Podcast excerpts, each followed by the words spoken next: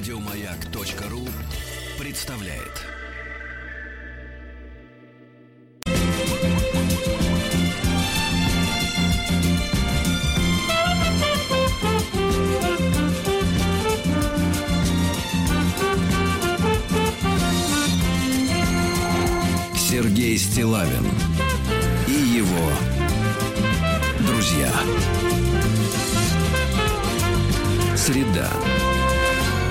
Инструментальная.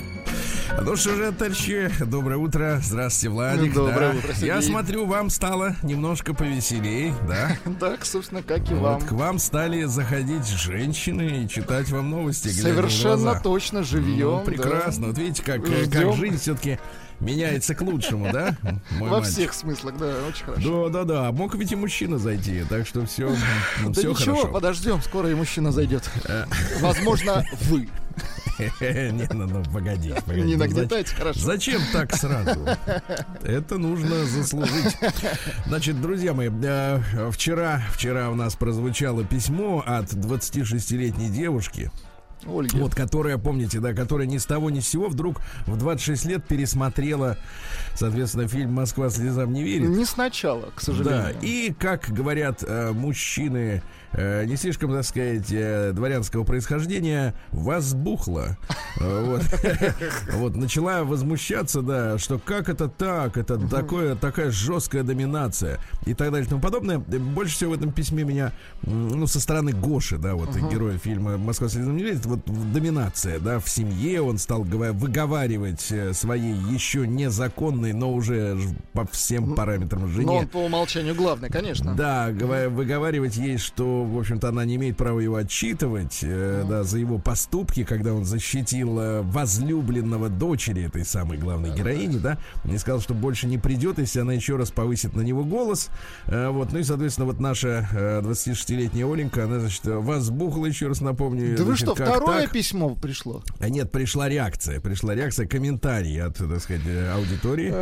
А, да, а то ли ждем, ждем. Разожгла, письма. Оля, а да. то ли надо получить письмо с указанием, как так вышло, что сначала фильм нравился, а потом произошли какие-то события, где-то произошла в жизни, видимо. промывка мозгов, промывка, да, где ей объяснили, что так быть в семье, как в этом фильме, не, Не- не должно, должно. понимаете, да, она требует равенства и требует благодарности за каждую ложку борща, которая отправлена в рот мужчине, да. И вот э, реакция. Приветствую вас, уважаемые Сергей и Витус. Хочется поделиться с вашей слушательницей Ольгой кое-какими советами. Дорогая Оля, пишет мужчина взрослый. Так. Зачем тебе пост- а та требует, значит, заложку, да? Значит, зачем тебе постоянно выслушивать благодарности от твоего партнера? Представь себе, ты живешь с таким партнером годика три, и он каждый день восхищается твоей стряпней. Тебя не стошнит. Я живу со своей женой в скобках третьей. Уже 8 лет. Ну, звучит пока обнадеживающе. Так, третья и восемь. Мгм. Три по 8, 24. 24. Ну, неплохо. И в основном не даю оценку съеденному, если она сама не спросит. Только когда обед сварен неудачно, я... Нет никакого насилия. Я честно говорю, неудача.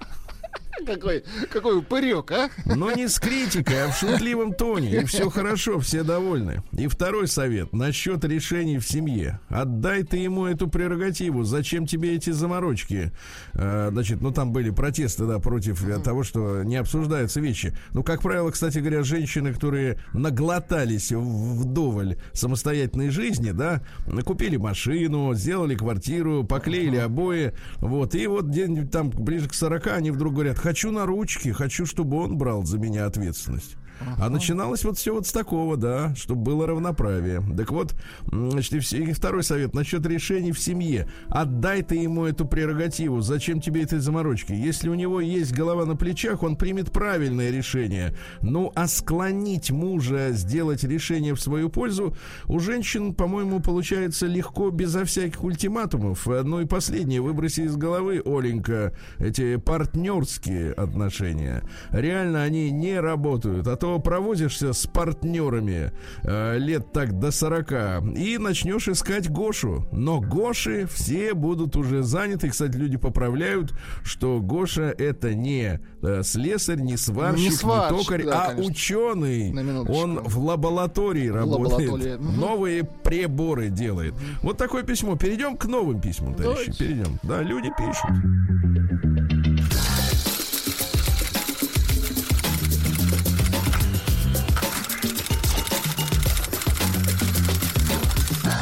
Приемная нос.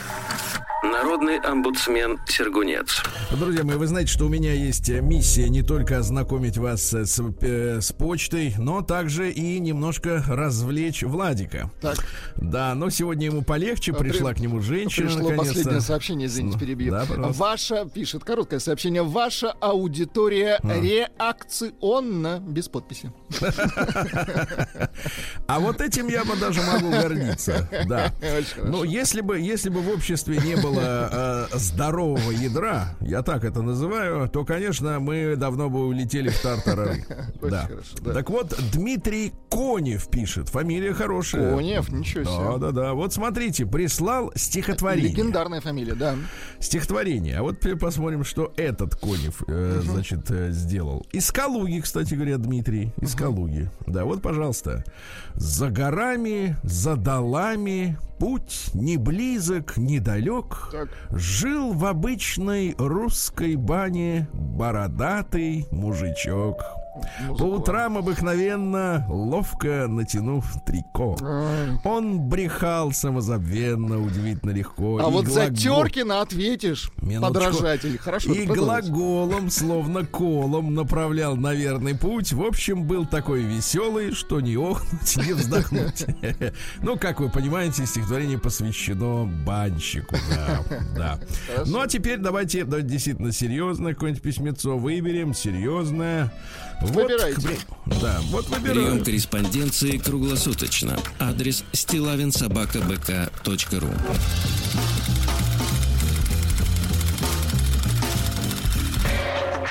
Фамилия Стилавин 2 Л. Итак, пишет Александр. Сергей Валерьевич, доброе утро. Вчера был день прости, э, прости господи. Да, ну был праздник такой, да, помните, да, да, да, таких женщин. В начале июня, э, потому что 45 лет назад э, из Леона, что ли, или из Марселя. Во Франции, ну, да, они забастовку да, да. устроили. Они вышли забастовать против вот невыносимых... Против мужчин. Да, угу. да, да. Ну, понятно, что угнетают и мамки, и мамки. Так вот, вчера был день, прости господи. Так. Услышав от вас об этом в истории, пометил себе это событие, решил углубиться и почитать. Вот, э, значит, их обычно называют секс-работников, секс-работниками. Вот, э, но к ним принадлежат э, не всегда женщины, которые делают, так сказать, тыр-тыр-тыр. Это танцовщицы, порно-актера, но это как бы, как сказать, и также секс-работниками считаются. Я знал, что селебрити, то есть знаменитости, uh-huh. порой снимались в чем-то подобном до признания и славы, так сказать, пробывали себя, пробывали. А, как говорят люди старой закалки, пробу негде ставить. Вот, а, так вот, а, обнаружил Камерон Диас. Да вы что? Да, и да, да, да, да. И представляете, кстати, прилагает фотографию, я бы даже сказал, знаете что, скриншот скриншот, э, в, значит, э, сейчас я открою, такая мордашка, мил. Слушайте, такая мордашка, дурашливая абсолютно улыбочка, и, как говорится, эти дела на выкате.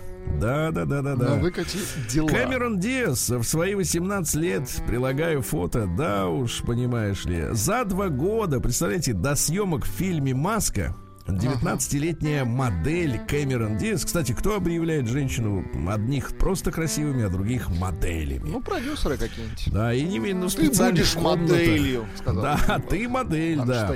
И не мечтавшая стать звездой первого эшелона, приняла участие в малобюджетном э, Садамаза проекте.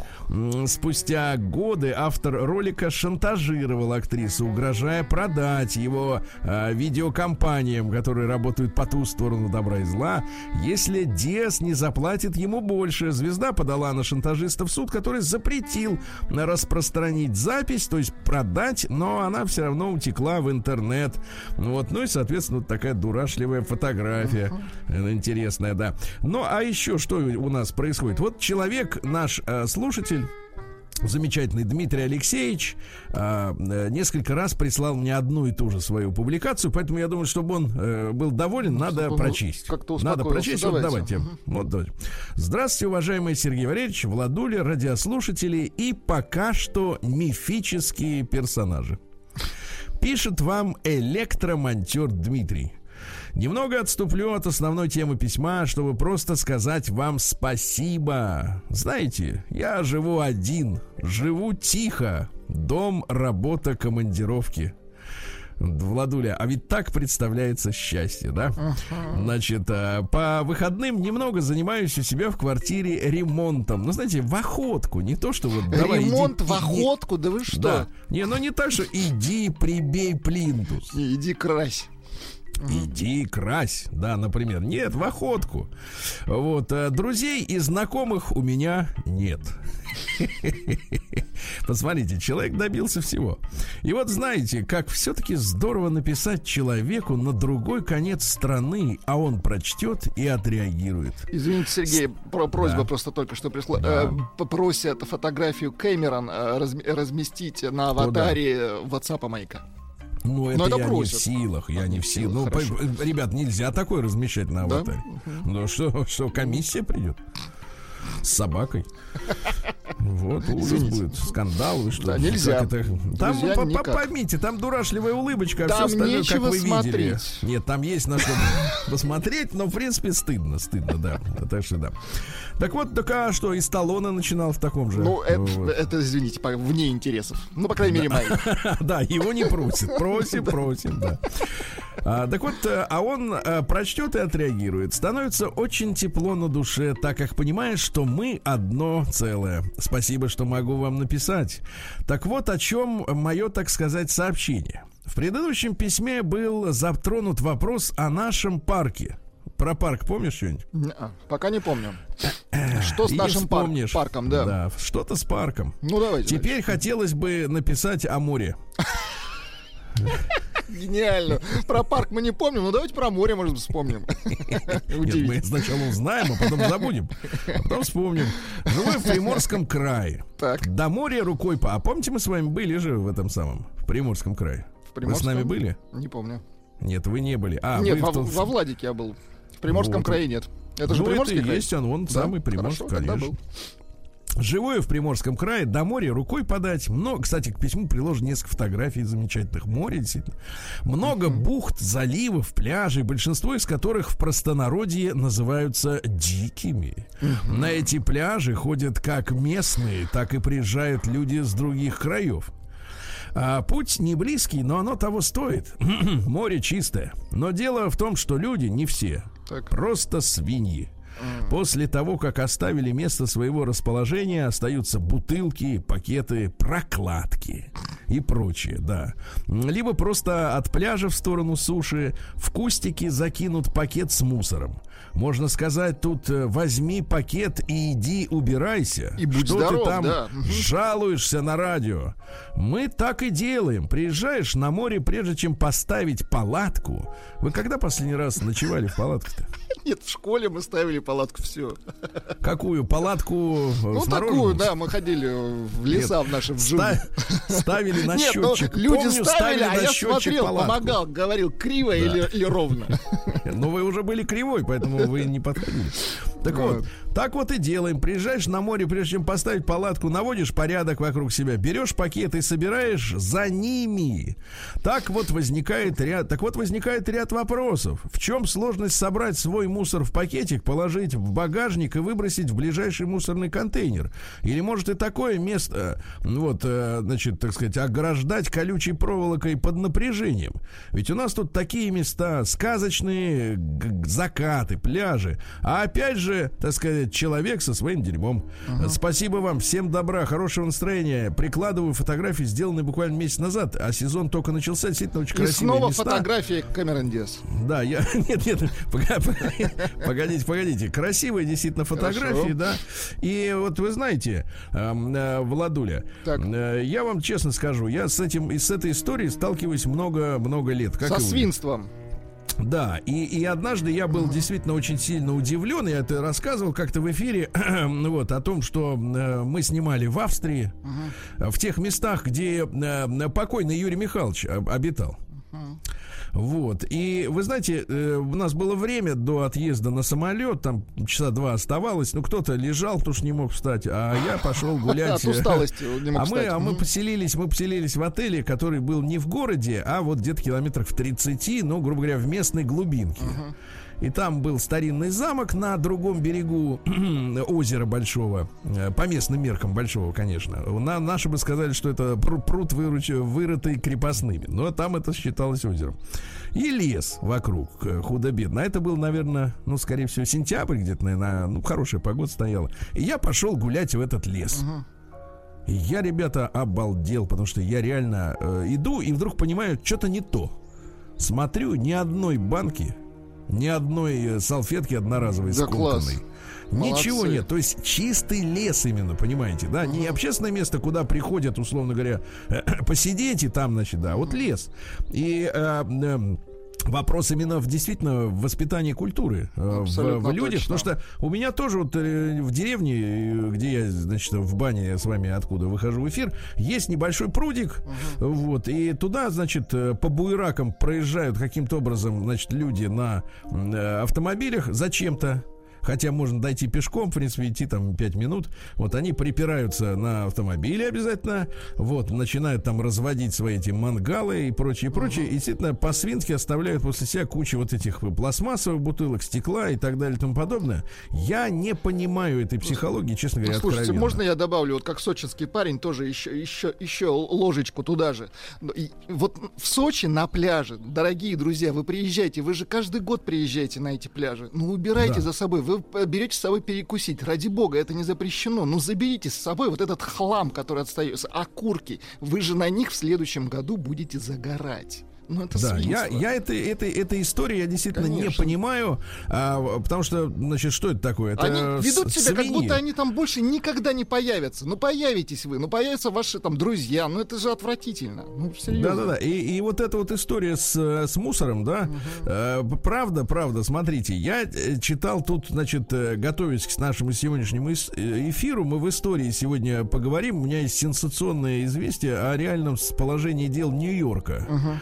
Знаете, мы с вами же воспитаны ну, отчасти американским кинематографом, где ну, Нью-Йорк всегда подается как сказка. Но да, он романтизирован, такие... да. Очень сильно, значит. Угу. Оказалось, кстати, что эта романтизация произошла в, в рамках целевой государственной программы спасения Нью-Йорка от банкротства. А, то есть на это выделяли деньги? Что Они были в полном полном, так сказать, ну, раздрае. Они были вплоть на дне. до, Владик, вплоть до начала 2000-х годов. Ничего себе. Представляешь, они были банкротами. Нью-Йорк был банкротом. Uh-huh. И там, значит, такая история, что пришел мэр Джулиани к власти в начале 90-х годов, то есть уже Советский Союз развалился. Мы, мы тогда думали, что Нью-Йорк это столица мира, а это была помойка самая настоящая. Там проблема в том, что люди еще в 60-е годы начали, поскольку автомобилизация всегда в Америке была на первом месте, они начали съезжать в пригороды. Uh-huh.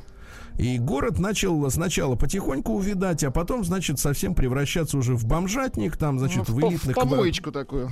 Помоечка с борделями, uh-huh. с э, притонами, наркопритонами и так далее. И потом, ну, то есть это реально был заповедник, то есть Готэм-Сити, вот как они любят да, говорить. Да, да. Это вот, в принципе, и был ну, Нью-Йорк. Прототип, да, части Нью-Йорка. Готэма. Смотрите, uh-huh. начиная с э, середины, начиная с э, середины 70-х, это тянулось до начала 2000-х годов. То есть мы вообще не в теме. Uh-huh. Я эти все материалы поделаем, сегодня чуть-чуть еще расскажу, если мы доберемся. Вот. И там такая история была, когда Джулиани пришел к власти, он э, значит, начал руководствоваться научной теорией под названием, она называлась так, теория одного окна. Ага. То есть история такая, если вот стоит дом, и в нем какой-то урод выбил одно окно, так то скоро придут другие, которые начнут крушить все остальные окна. То есть как только на чем-то какая-то грязь не ну, смытая, разрушение, толпы, да? разрушение не заделанное, значит, дефект какой-то, да, то приходят вандалы и начинают это место добивать. И то, мне кажется, что эта история касается и э, дерьма на пляжах или там в, на природе. Ну, то есть Ты они смотр... видят, что уже грязно, да, а уже нагажено, и начинают добавлять. Ну, понимаешь, в этом проблема. То есть проблема первого окурка, проблема первой брошенной uh-huh. бутылки. Вот. Как с этим бороться? Честно говоря, вообще-то бить в бубен, если вот так вот, если ну, по-хорошему. поймать надо, видишь. Еще поймать, значит, через одного. День дяди Бастилии пустую прошел. 80 лет со дня рождения. Ух ты, а ей уж 80. Разный, каждый ну что ж, господа и дамы, сегодня у нас праздники, товарищи. Как обычно, 10 июня день рождения киностудии «Союз мультфильм». Очень вот, хорошо. Давайте поздравим, да. Да, дело в том, что э, да, снимали мультфильмы «Будь здоров». Да. Ну, не, ну, ну это наше детство, конечно. Это наше детство, да, а теперь не наше. Значит, смотрите, День сообщества анонимных алкоголиков. Владик, мы с тобой публично личные фигуры это не наш не. Наш. Не наш. Всемирный день мороженого сегодня отмечается. Да, кстати, вот, несмотря на жару, что-то как-то мороженого-то и не хочется, потому что там что? Жир. Правильно в нем? Жир. жир. Да. День холодного чая со льдом. Вот, Хорошо. помните, как, помните, как вот э, ребята... Ну, это американская ко- тема. Не, ну вот ребят, которым там 35 и меньше, они, конечно, не понимают, что все эти вещи когда-то пришли, их никогда не было. То есть, uh-huh. например, кола, по-моему, ну вот как корпорация, у них же там 200 с лишним наименований напитков, да, они долгие годы боролись с привычкой наших людей пить сок uh-huh. а не газировку. И холодный чай со льдом, вот эти все, знаешь, там с лимоном, там uh-huh. с персиком, это вызывало вообще у дикость какой-то. Ну, то есть это вещь, которая продавлена, мне кажется, рекламой, потому что в традиции, конечно, у нас никогда не было пить чай холодный, потому что, во-первых, как вы понимаете, охлаждает в жару лучше горячий. Uh-huh. Но это факт физический, да? Вот, и, и, и тем более консервированный, значит, который заварили когда-то давно, а может даже не заваривали, может, то есть только вкус, так сказать, его. Значит, сегодня в семье Всемирный день модерна, но надо сказать, что мы находимся уже в, в среде пост-постмодерна, uh-huh. да, как говорят специалисты и искусствоведы, и политологи. А, Всемирный день ремесленников, это когда ручоночками своими вот что-то может Дыц, человек, дыц, да? а там вроде ничего да, и такое продать, вышло. А uh-huh. потом продать, да.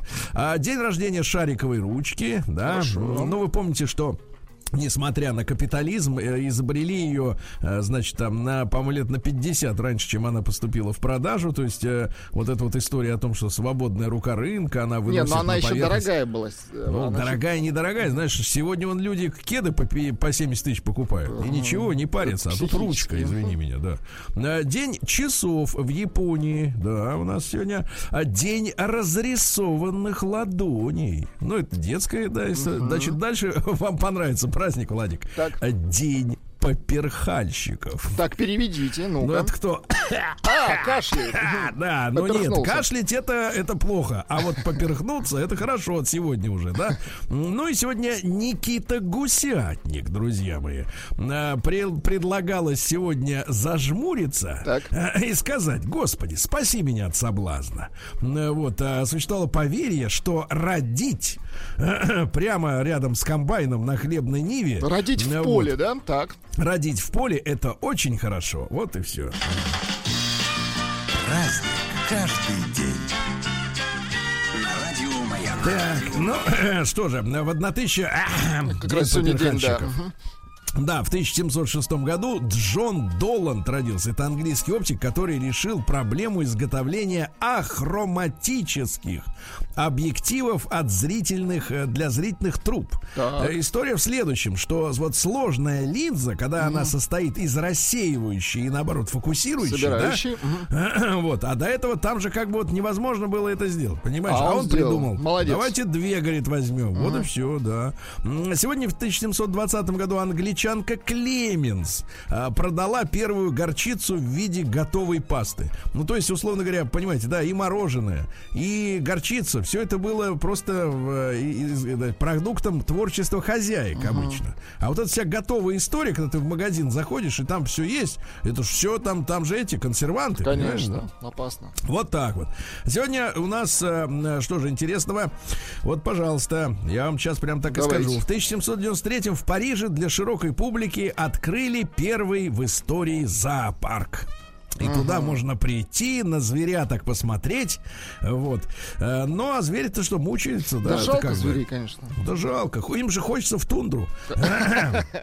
Точно. Вот, в 1794 году по инициативе Максимилиена Робеспьера значит, принят закон о реорганизации революционного трибунала. Угу. И фактически за несколько недель до а, окончания вот этого шабаша адского, значит, французского, да, а, значит, э, по новому закону были запрещены апелляции выслушивание свидетелей. А, вот. И единственной мерой наказания была смертная казнь. Жесть. Единственной. То есть э, у нас, говорит, нет времени держать их в тюрьме. Нам да. сейчас скоро самим все отрежут. Давайте им резать. Так вот, смотрите, если за предыдущие 13 месяцев кошмара, да, которым жила Франция, а, было вынесено 1220 смертных приговоров, ага. то за последние 40 дней э, до падения Робеспьера уже э, почти 1400. Представляете? Стаханов в вот как они этого слова, да. головы клали в корзины Ужас. с капустой. Mm-hmm. Будь здоров, да, будь здоров, да.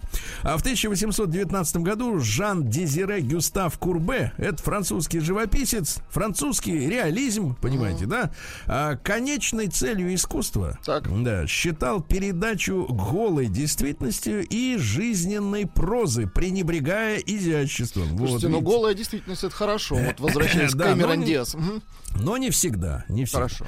Да, значит, э, Николаус Август Отто в 1832 родился. Это немецкий конструктор, который придумал четырехтактный двигатель внутреннего сгорания. И до сих пор же, кстати говоря, ребята, ну это одно, один из самых совершенных... Типа оптимальный и, вариант, да? Не-не-не, один из самых... Вообще двигатель внутреннего сгорания, хороший сегодня, современный, да? Это один из самых совершенных преобразователей топлива в энергию движения. Да, потому что можно, по, по, так сказать, э, восторгаться батареями, да, электрическими, но с точки зрения технологии это примитивная история. Ну, то есть где-то турбина крутится, по проводам подается, да, а вот, а вот так, чтобы из бензинчика так сразу их uh-huh. и поехали, это очень сложная история. Вот. А в 1844-м сегодня министром внутренних дел России утверждены правила публичным женщинам. Так, так, так. Публичные женщины, это которым могут пользоваться за деньги всякие разные другие люди. Ага. В содержании себя публичная женщина должна сохранять опрятность. С этой целью обязывается как можно менее употреблять белил, румян, сильно душистой помады, ага. мази и притираний. Вот, а, ну, То есть вот такая если голая сегодня, действительность. Если мы сегодня посмотрим на женщин, которые выставляют себя значит, на показ в том же Инстаграме, да, ага. и мы всегда предъявляем им претензии, они все похожи друг на друга, ребята. Вообще лица не отличаются. Почему? Потому что мази, белила, притирания они используют по одному и тому же сценарию. И на, и на каждом черепе рисуют одно и то же лицо. Вот. Даже Кэмерон Диус в своей этой а, порнографии, она узнаваема. Понимаете? А этих вообще не поймешь, где одна, где вторая. Может, одна и та же везде. Черт его знает. Да. Так вот, э, боролись с венерическими заболеваниями очень Хорошо. сильно. Да, за содержащихся в борделе отвечала непосредственно хозяйка. uh Она следила за порядком, за здоровьем девок. Вот. Причем бордель это был, э, было слово женского рода. Борделя. Понимаешь, Она... как, по, угу. как постеля, как. А телеграм был мужской, помните, да? А фильма женский. вот женский, все поменяли революционеры, да, наши.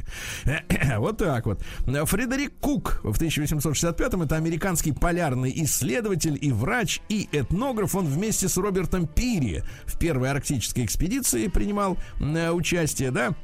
Ну и, э, соответственно, вот они с Куком, э, так сказать, туда, uh-huh. туда-сюда. А потом он вдруг радикально сменил свою деятельность, был исследователем. Да, да обычно как бывает, э, человек богатый тогда, ну, занимает, начинает заниматься, например, фотографией. Uh-huh. Да, ну, или еще чем-то. А он, наоборот, в нефть подался, в нефтяночку, да-да-да. Отправился в Вайоминг, вот, разведал несколько, так сказать, этих самых ну, нефтеносных пластов и разбогател невероятно, в общем, Молодец. счастливый uh-huh. человек, да-да-да-да-да.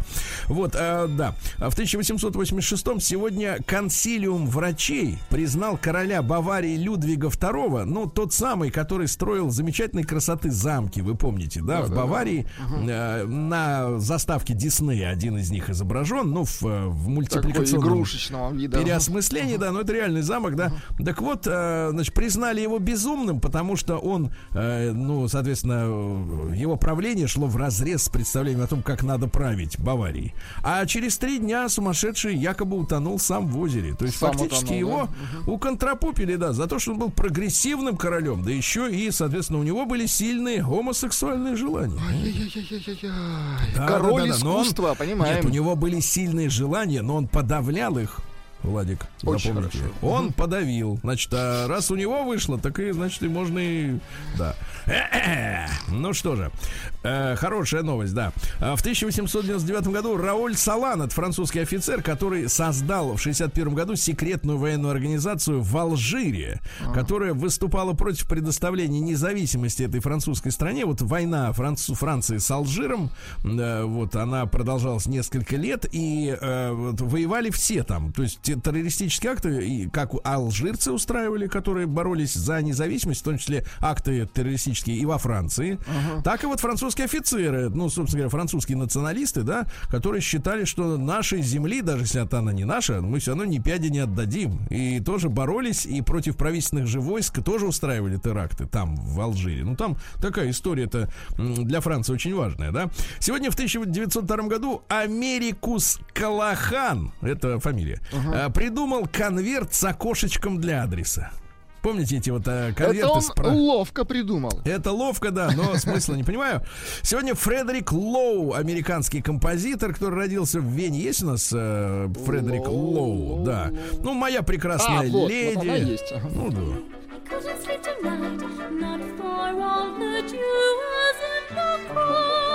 Вот когда же писали ну, какие-то нормальные да. мелодии у них, да, ведь нормально. Слушать хоть можно. Звонко. А, а да. я танцевать хочу поет. Вот, я тоже хочу, да.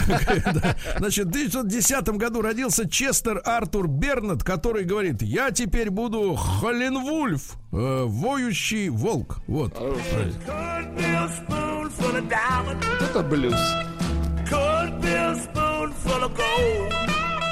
Да, да, да, да, да. Вот. Ну, жена у него была менеджером, так что все у него было хорошо. А в 1913 году родился наш замечательный композитор, многолетний руководитель Союза композиторов. Пока руководил, все было как бы в музыке более-менее тип-топ.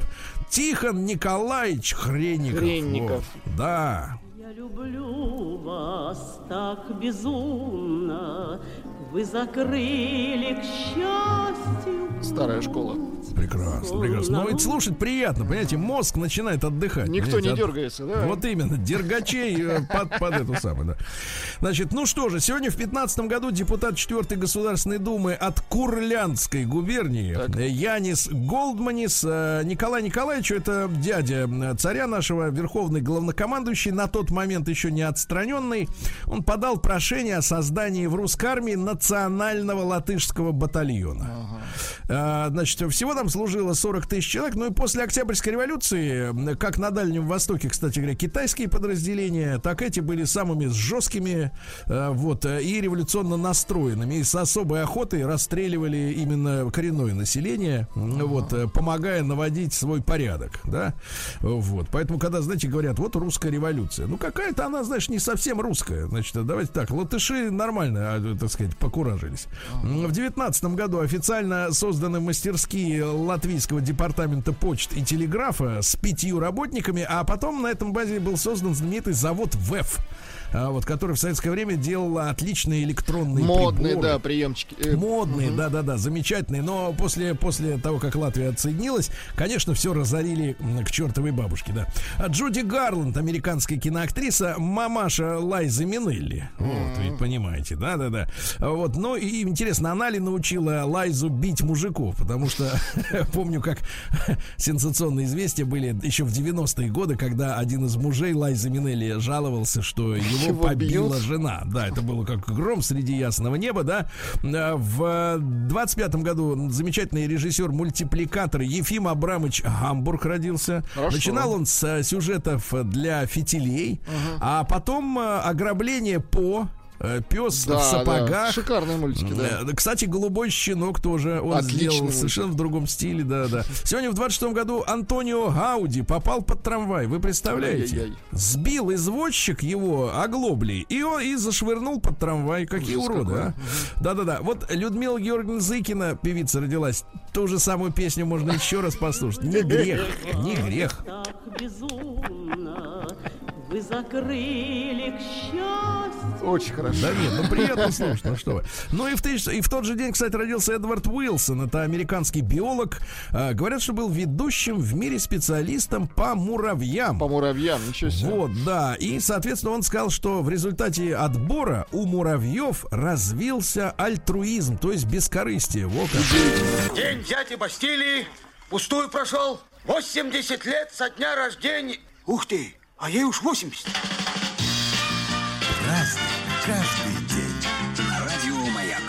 Что же, друзья мои, в 1930 году и отмечали бы мы сегодня 90-летие со дня рождения Ильи Сергеевича Глазунова, замечательного художника, да, человека убежденного.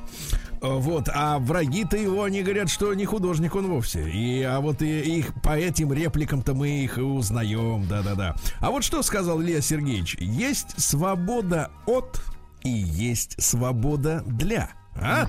красиво. Гениально, гениально сказано, отлично. Ну что же, про анонимных алкоголиков я сегодня говорил. Там главное признаться. Я алкоголик. Ну, да, в кружок, и всё. главное, подсесть. Ага. И начнется, да. Э, Понесется, как говорится, излечение. А в сорок первом году родилась Аида Семеновна Ведищева. Дайте-ка нам Аида Семеновна. Ну, конечно, да. Он где-то ходит по земле, А. Давида Семеновича Голощекина, дай-ка нам. В тоже 44 неплохо. году родился, да. Джазист. Да-да-да, и фортепиано, и флюгельгорн, и саксофон, и контрабас, и арфа, и ударный, все умеет. И скрипка, ну-ка дайте чуть-чуть-то. В 1944 году Валентин Георгиевич Смирницкий родился. Замечательный наш, да, мужчина, прекрасный актер. А в 47 году Saab произвел свой первый автомобиль, но, к сожалению, эту марку укокошили. Она, кстати, была очень любима автолюбителями. Это шведская марка, да, в Ш- Швеция, вот смотрите, страна вроде бы маленькая, а производила две марки автомобилей. А Volvo что и у Saab. Кокошели это не популярно А у Кокошели что, в 89 году продали General Motors. Тот спихнул э, консорциуму под названием National Electric Vehicle, ну, Так. то есть электрические автомобили. Ну, вот. А, соответственно, в ноябре 19 года, вернее, в 17 году решили, что больше, в общем-то, под этим брендом ничего производиться не будет. Они взяли просто все механические наработки и убили. Вот. И, кстати, Жаль. интересно, что в ноябре 19 года на аукционе был продан э, последний автомобиль, сделанный на заводе Saab. Э, Стоил он 3,5 миллиона рублей. Ну, в пересчете на наши деньги, там 9,3, по-моему, э, или 9,5. А в- Сегодня у нас в 50-м году западные страны отвергли предложение Сталина провести в Германии референдум по вопросу объединения этой страны. И вопрос затянулся до фактически 89 года, да? Вот видите, европейцы не хотели видеть новую объединенную Ну, сильную сильно, Германию. да. Конечно, конечно. А В 52 году открыт первый ресторан для автомобилистов. Еду начали протягивать через В форточку. мгм. Элизабет Хёрли в 65 году родилась. То есть ей сегодня 55 лет. Помните, красотка такая, да? Ну, помните, что она забеременела на вечеринке э, со своим боссом. Хорошая Просто, как бы так была. сказать, вечеринка была хорошая для босса. Да-да-да. Катя Лычева в 74 году родилась. Девочка, которая ну, при Горбачеве совершала поездку в Америку в обмен на Саманту Смит. Э, вот э, в телешоу не участвует, вот работала, все трудится, все хорошо. Да, в 75 году, вот э, я об этом сегодня с утра чуть-чуть сказал, для спасения Нью-Йорка от банкротства была создана финансовая организация, специальная ОАО, как говорится, чтобы спасти Нью-Йорк от банкротства, да. Там история такая, что еще в половине, в первой половине 40-х годов был построен недалеко от Нью-Йорка экспериментальный жилой пос- поселок под названием Левиттаун. Uh-huh. Это был э, новый поселок, где все дома были одинаковые, просторные улицы, его часто показывали там в кино, и люди потихоньку начали перебегать, перебегать, да, то есть фактически это называлось бегство белых. Uh-huh. И Нью-Йорк э, к середине 70-х там чуть ли не на 80% стал черным городом, реально. И, а, значит, э, поскольку белые ушли, Э, значит, э, малый бизнес начал загибаться, uh-huh. да, и доходов нет, налогов, налоги не поступают, то есть белые утащили с собой налоги, они же стали платить по месту жительства. Ну и, соответственно, при бюджете в 11 миллиардов долларов, 6 а миллиардов из этих вот 11 э, Нью-Йорк брал в кредит, представляете? Uh-huh. И Джеральд Форд, президент, он пообещал, что Нью-Йорк он уконтрапует по полной программе, а финансовую столицу он переведет в Чикаго, откуда да, он сам да, был да, родом. Да. Вот, вышла провокационная статья с Э, под заголовком «Форд сказал Нью-Йорку сдохни». Угу. И нью-йоркцы очень обиделись. И тут вышел на арену Джимми Картер, помните, президент угу. американский, который сказал, что я никогда не скажу вам сдохните, и выиграл выборы в тот год. Угу. Ну, вот. ну и, соответственно, я уже говорил о том, что вот это период э, длился до начала 2000-х годов, когда Нью-Йорк был в полном запустении. Только кинематограф хоть как-то, так сказать, его вывозил. Uh-huh. Ну, вот, например, э, помните фильм с Де Ниро «Водитель такси»? Да, а, да, Со Сталлоне, по-моему, с Серпика у, называется у Вуди фильм. Алленом несколько да, фильмов Да, да, да. «Собачий хорош. полдень», да, «Французский да, да, да. связной». Все много, это как раз вот город uh-huh. без надежды. И оттуда прямо шибет вот этим настроением упадка. То есть город реально умирал.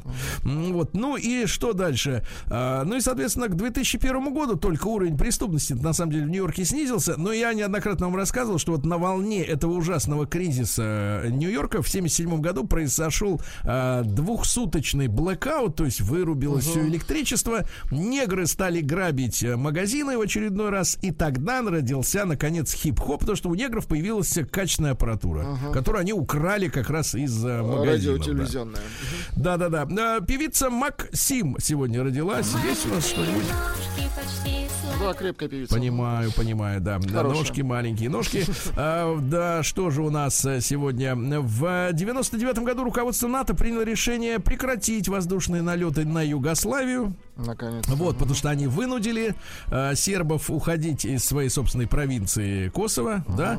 Ну и вы знаете, что 12 э, июня как раз 99 -го года э, вот планировалось э, захватить местные аэропорты натовцами. Uh-huh. Однако как раз в ночь на 12 июня э, наши, э, так сказать, десантники под командованием тогда майора Юнусбек Евкурова, ныне генерала, я так понимаю, да, вот они марш-бросок 600 километров за 7,5 часов преодолели. Да, да, да. Из Боснии, я так понимаю, да, до Косово они добрались и захватили аэропорт э, за несколько часов до того, как туда должны были высадиться uh-huh. натовцы. Но э, э Юнусбеку Евкурову э, звезду Героя России, да, э, присвоено звание Героя России за эту операцию. Ну, действительно, гордость, да, э, для нас. Э, вот такая вот история, такой да, сегодня денек. Вот что вам пишут. Э, Гауди ударение на последнюю букву, угу. банщик, пеперхальщик. Ну и победило сообщение «Клокочет четко жабий царь».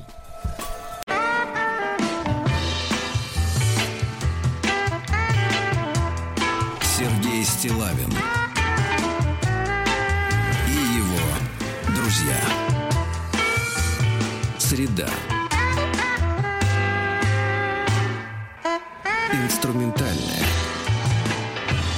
Что же вы делаете, Владик? Такую замечательную мелодию прекратили пан, транслировать. Панкейк-хоп называлась композиция. Панкейк-хоп да, массы. В Омске хотят продолжение панкейк-хопа.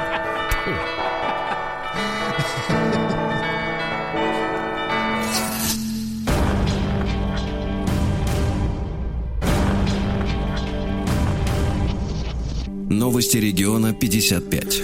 Эх, да. В Омске взорвался и загорелся автомобиль. Испуг очевидцев рассмешил Амичей. Да, ну, конечно, это люди бывалые, при них ни разу, ни раз рвало. Не такое рядом. видели, да. Да, да, да. В Омске двое соседей ночами занимались грабежами. Подлецы. Вот, ну, по отдельности, пока не встретились, да. А пьяный Мич убежал от таксиста, чтобы не платить, и тут же заказал новую машину. Да, ну, а может, не понравилось ему, правильно? Да, услуга. Ну, слушайте, сенсация. Более 75 тысяч амичей по-прежнему выписывают газеты и журналы. Удивительно. Вы представляете? Может быть, для 70 растопки Ну, это дорого. со свинцом, вот, да.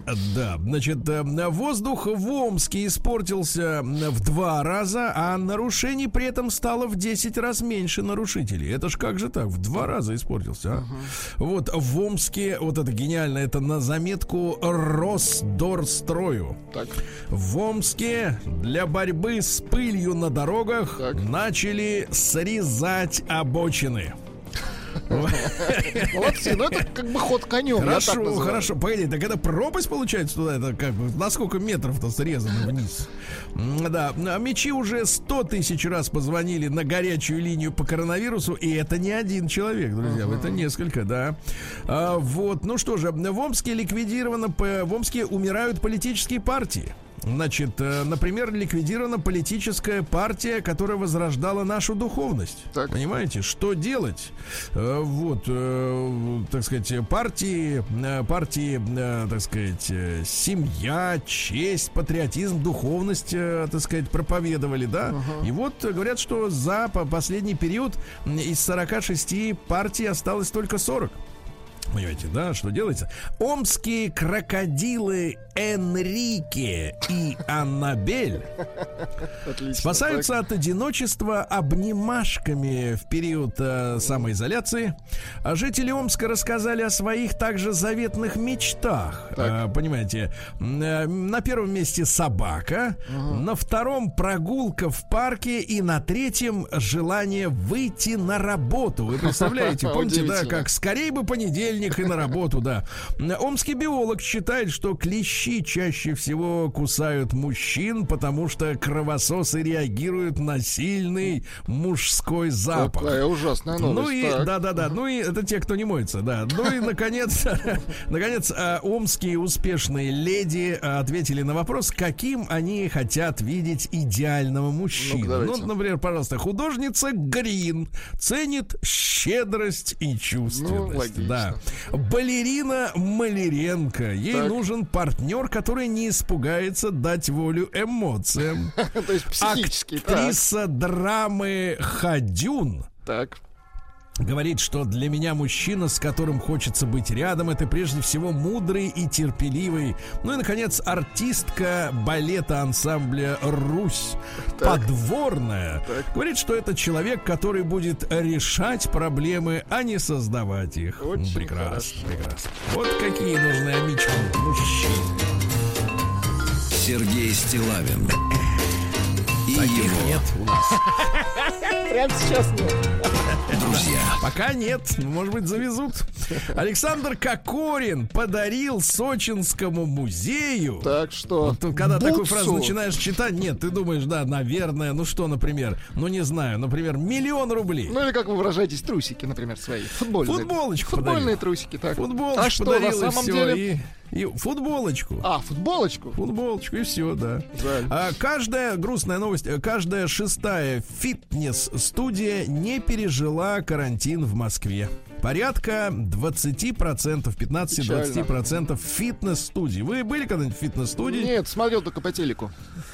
Это в советские годы, в трико, когда женщины были, да, Да, и, да, да. и Под, под ритмическую Понимаю. музыку я понял, что это Да. фитнес-клубы. Но это была запись не из фитнес-студии, это была телестудия. Ну, печально, конечно, да. А российские футболисты не станут обниматься после забивания голов. Ишь ты! Ага, вот видите, когда вот такая вот история. Не хотят обниматься. Г- бра- Владик, новость года. Можно Давайте. на тишине. Конечно. В, Еп- э, в Какие прекрасные у вас птицы. Минут, да, птица прекрасна. В Екатеринбурге из квартиры сбежала двухметровая змея по имени Игорь. Опасно. Слушайте, скажите, пожалуйста, а вот если бы вы были женщиной или змеей, бог, конечно. Давайте так, или И змеей, меня бы назвали Игорь. Да, вообще вам нравится имя Игорь? Мне кажется, не очень, конечно. Ну почему нет? Ну это отличное имя, но просто змея это она. Вот видите, как бы не Но он же может быть и змей.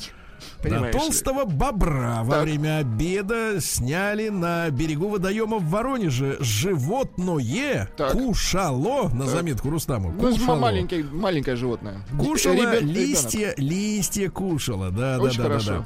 А, а, выпустили подборку самых безумных чехлов для сотовых телефонов, с Ну-ка. которыми можно выглядеть настоящим придурком. Ну, например, чехол в виде огромного уха, в который вкладывается смартфон. Раза, ухо раза в два больше, чем настоящее, да. Дальше. А, россиян, переболевших коронавирусом, предлагают бесплатно отправлять на курорты. Ох ты! Смотри, Навсегда? какая хорошая мысль, да, бесплатно, да, совсем бесплатно.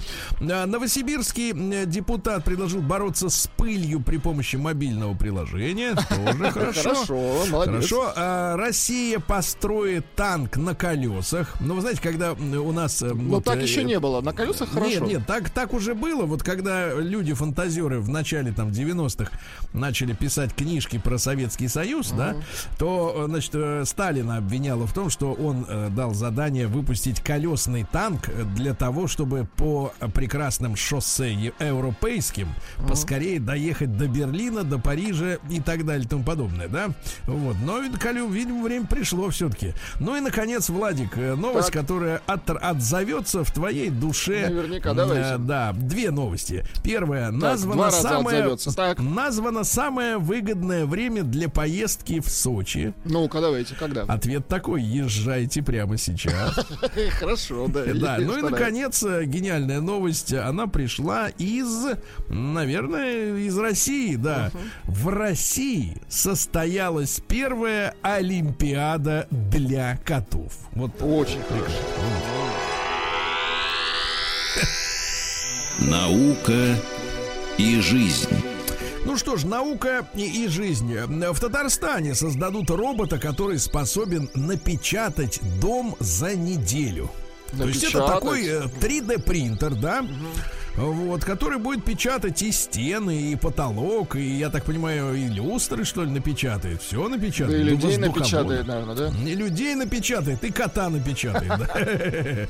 Врач рассказал, что укус клеща, вы представляете, оказывается, может вызывать аллергию на мясо. То есть это э, клещ веганодел. У тебя укусили, а то потом А ты не ешь. мясо. Очень да, хорошо. да. Тебя укусят, а ты не ешь. Вот, да. Российский робот стал сотрудником полиции в Абу-Даби. Хорошо, пусть тренируется на местных. Да-да-да. Э, Историки и археологи рассказали, чем древние люди заменяли туалетную бумагу. Давайте. Да, вот, Неужели например... листиком? Да, Так, например, был инструмент под названием терсорий. инструмент. Это- инструмент, да. Это, это деревянная... такой прихват, да? Да, Ага. послушайте, это деревянная палочка с прикрепленной к ней морской губкой, пропитанной уксусом. Не забалуешь, да, не забалуешь. Ну, Вот, ну, были также мелкие камешки и так далее и тому подобное. В общем, чего только не было, Владик. Ужас. А, оказывается, не вся Великая Китайская стена использовалась для защиты от вторжений извне. Некоторые башни использовали для того, чтобы наблюдать за людьми. Куда они идут, да. Вот э, э, новость на заметку, друзья мои. Негативное мышление Так. ученые связали с риском развития болезни Альцгеймера.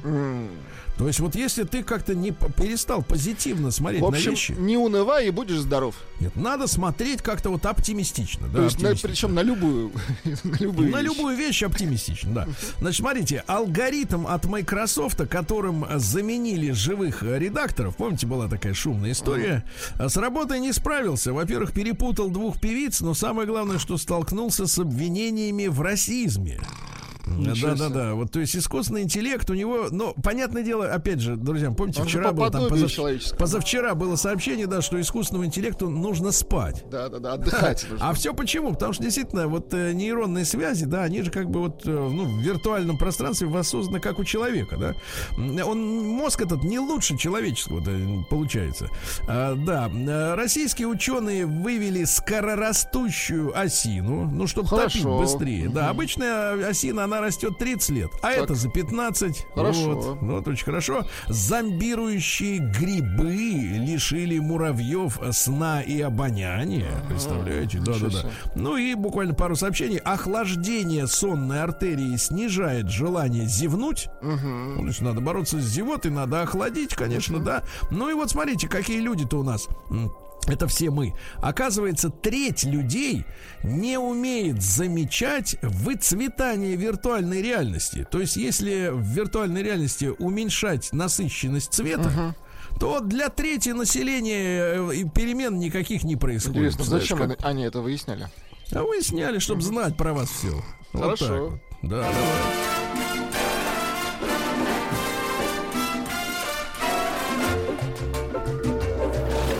Новости капитализма. Ну что же, э, пляжный отель Заленбург в Куксхафене, это в Германии, раскритиковали за то, что не хотят принимать жирных гостей выше Слушайте, 130 это килограмм. Фашизм. Что значит жирных не принимать? А куда да, нам? да, да. Да. Стоп.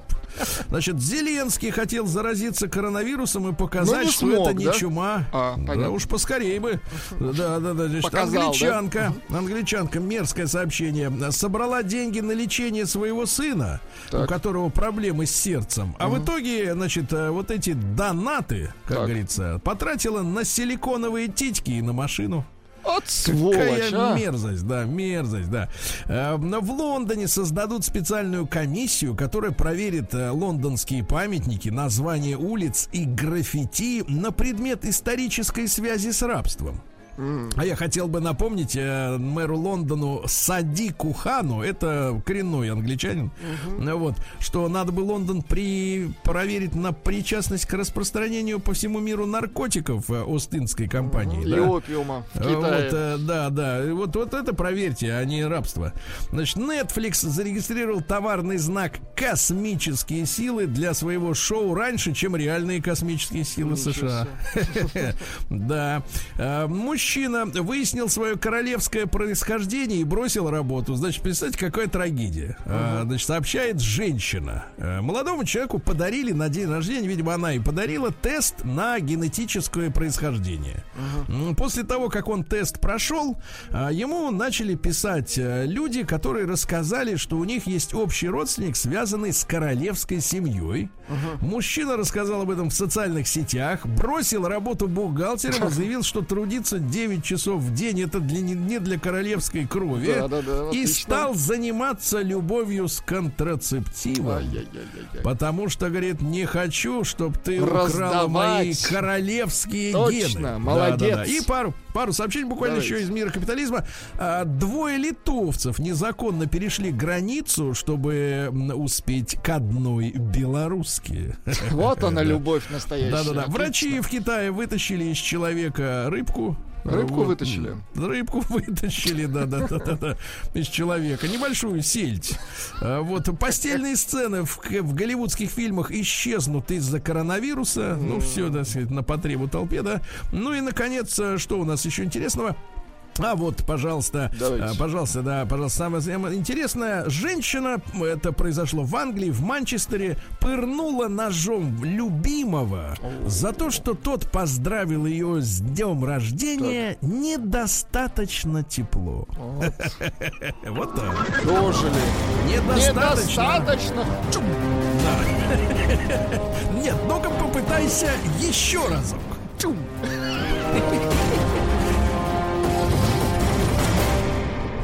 Россия криминальная. Смотри, вот так А, мастерски нет, а мужчина такой.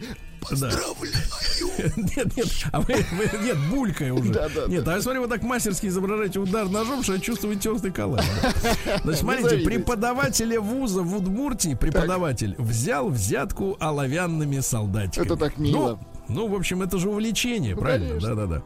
А житель э, Подольска пошел грабить магазин со скалкой. Ну, что было, Тоже то и взял. мило, да. Ну, конечно, тоже мило, да. А, Вот э, дальше. А, э, Десятки адвокатов отказались защищать Михаила Ефремова. Вот сообщают об этом, да, в частности, в Телеграме, да. Даже те люди, которые защищали футболистов, говорят сейчас, не-не, нам надо как-то осмотреться, да. В Москве обнаружили фабрику по производству поддельных щенков. Поддельные Вот, щенки. Поддельные щенки, да. Поддельные Ну, породы. Ну и, наконец, э, просто сообщение. Давайте. В Новосибирске Так. вандалы Так. оставили девочку без головы. Все.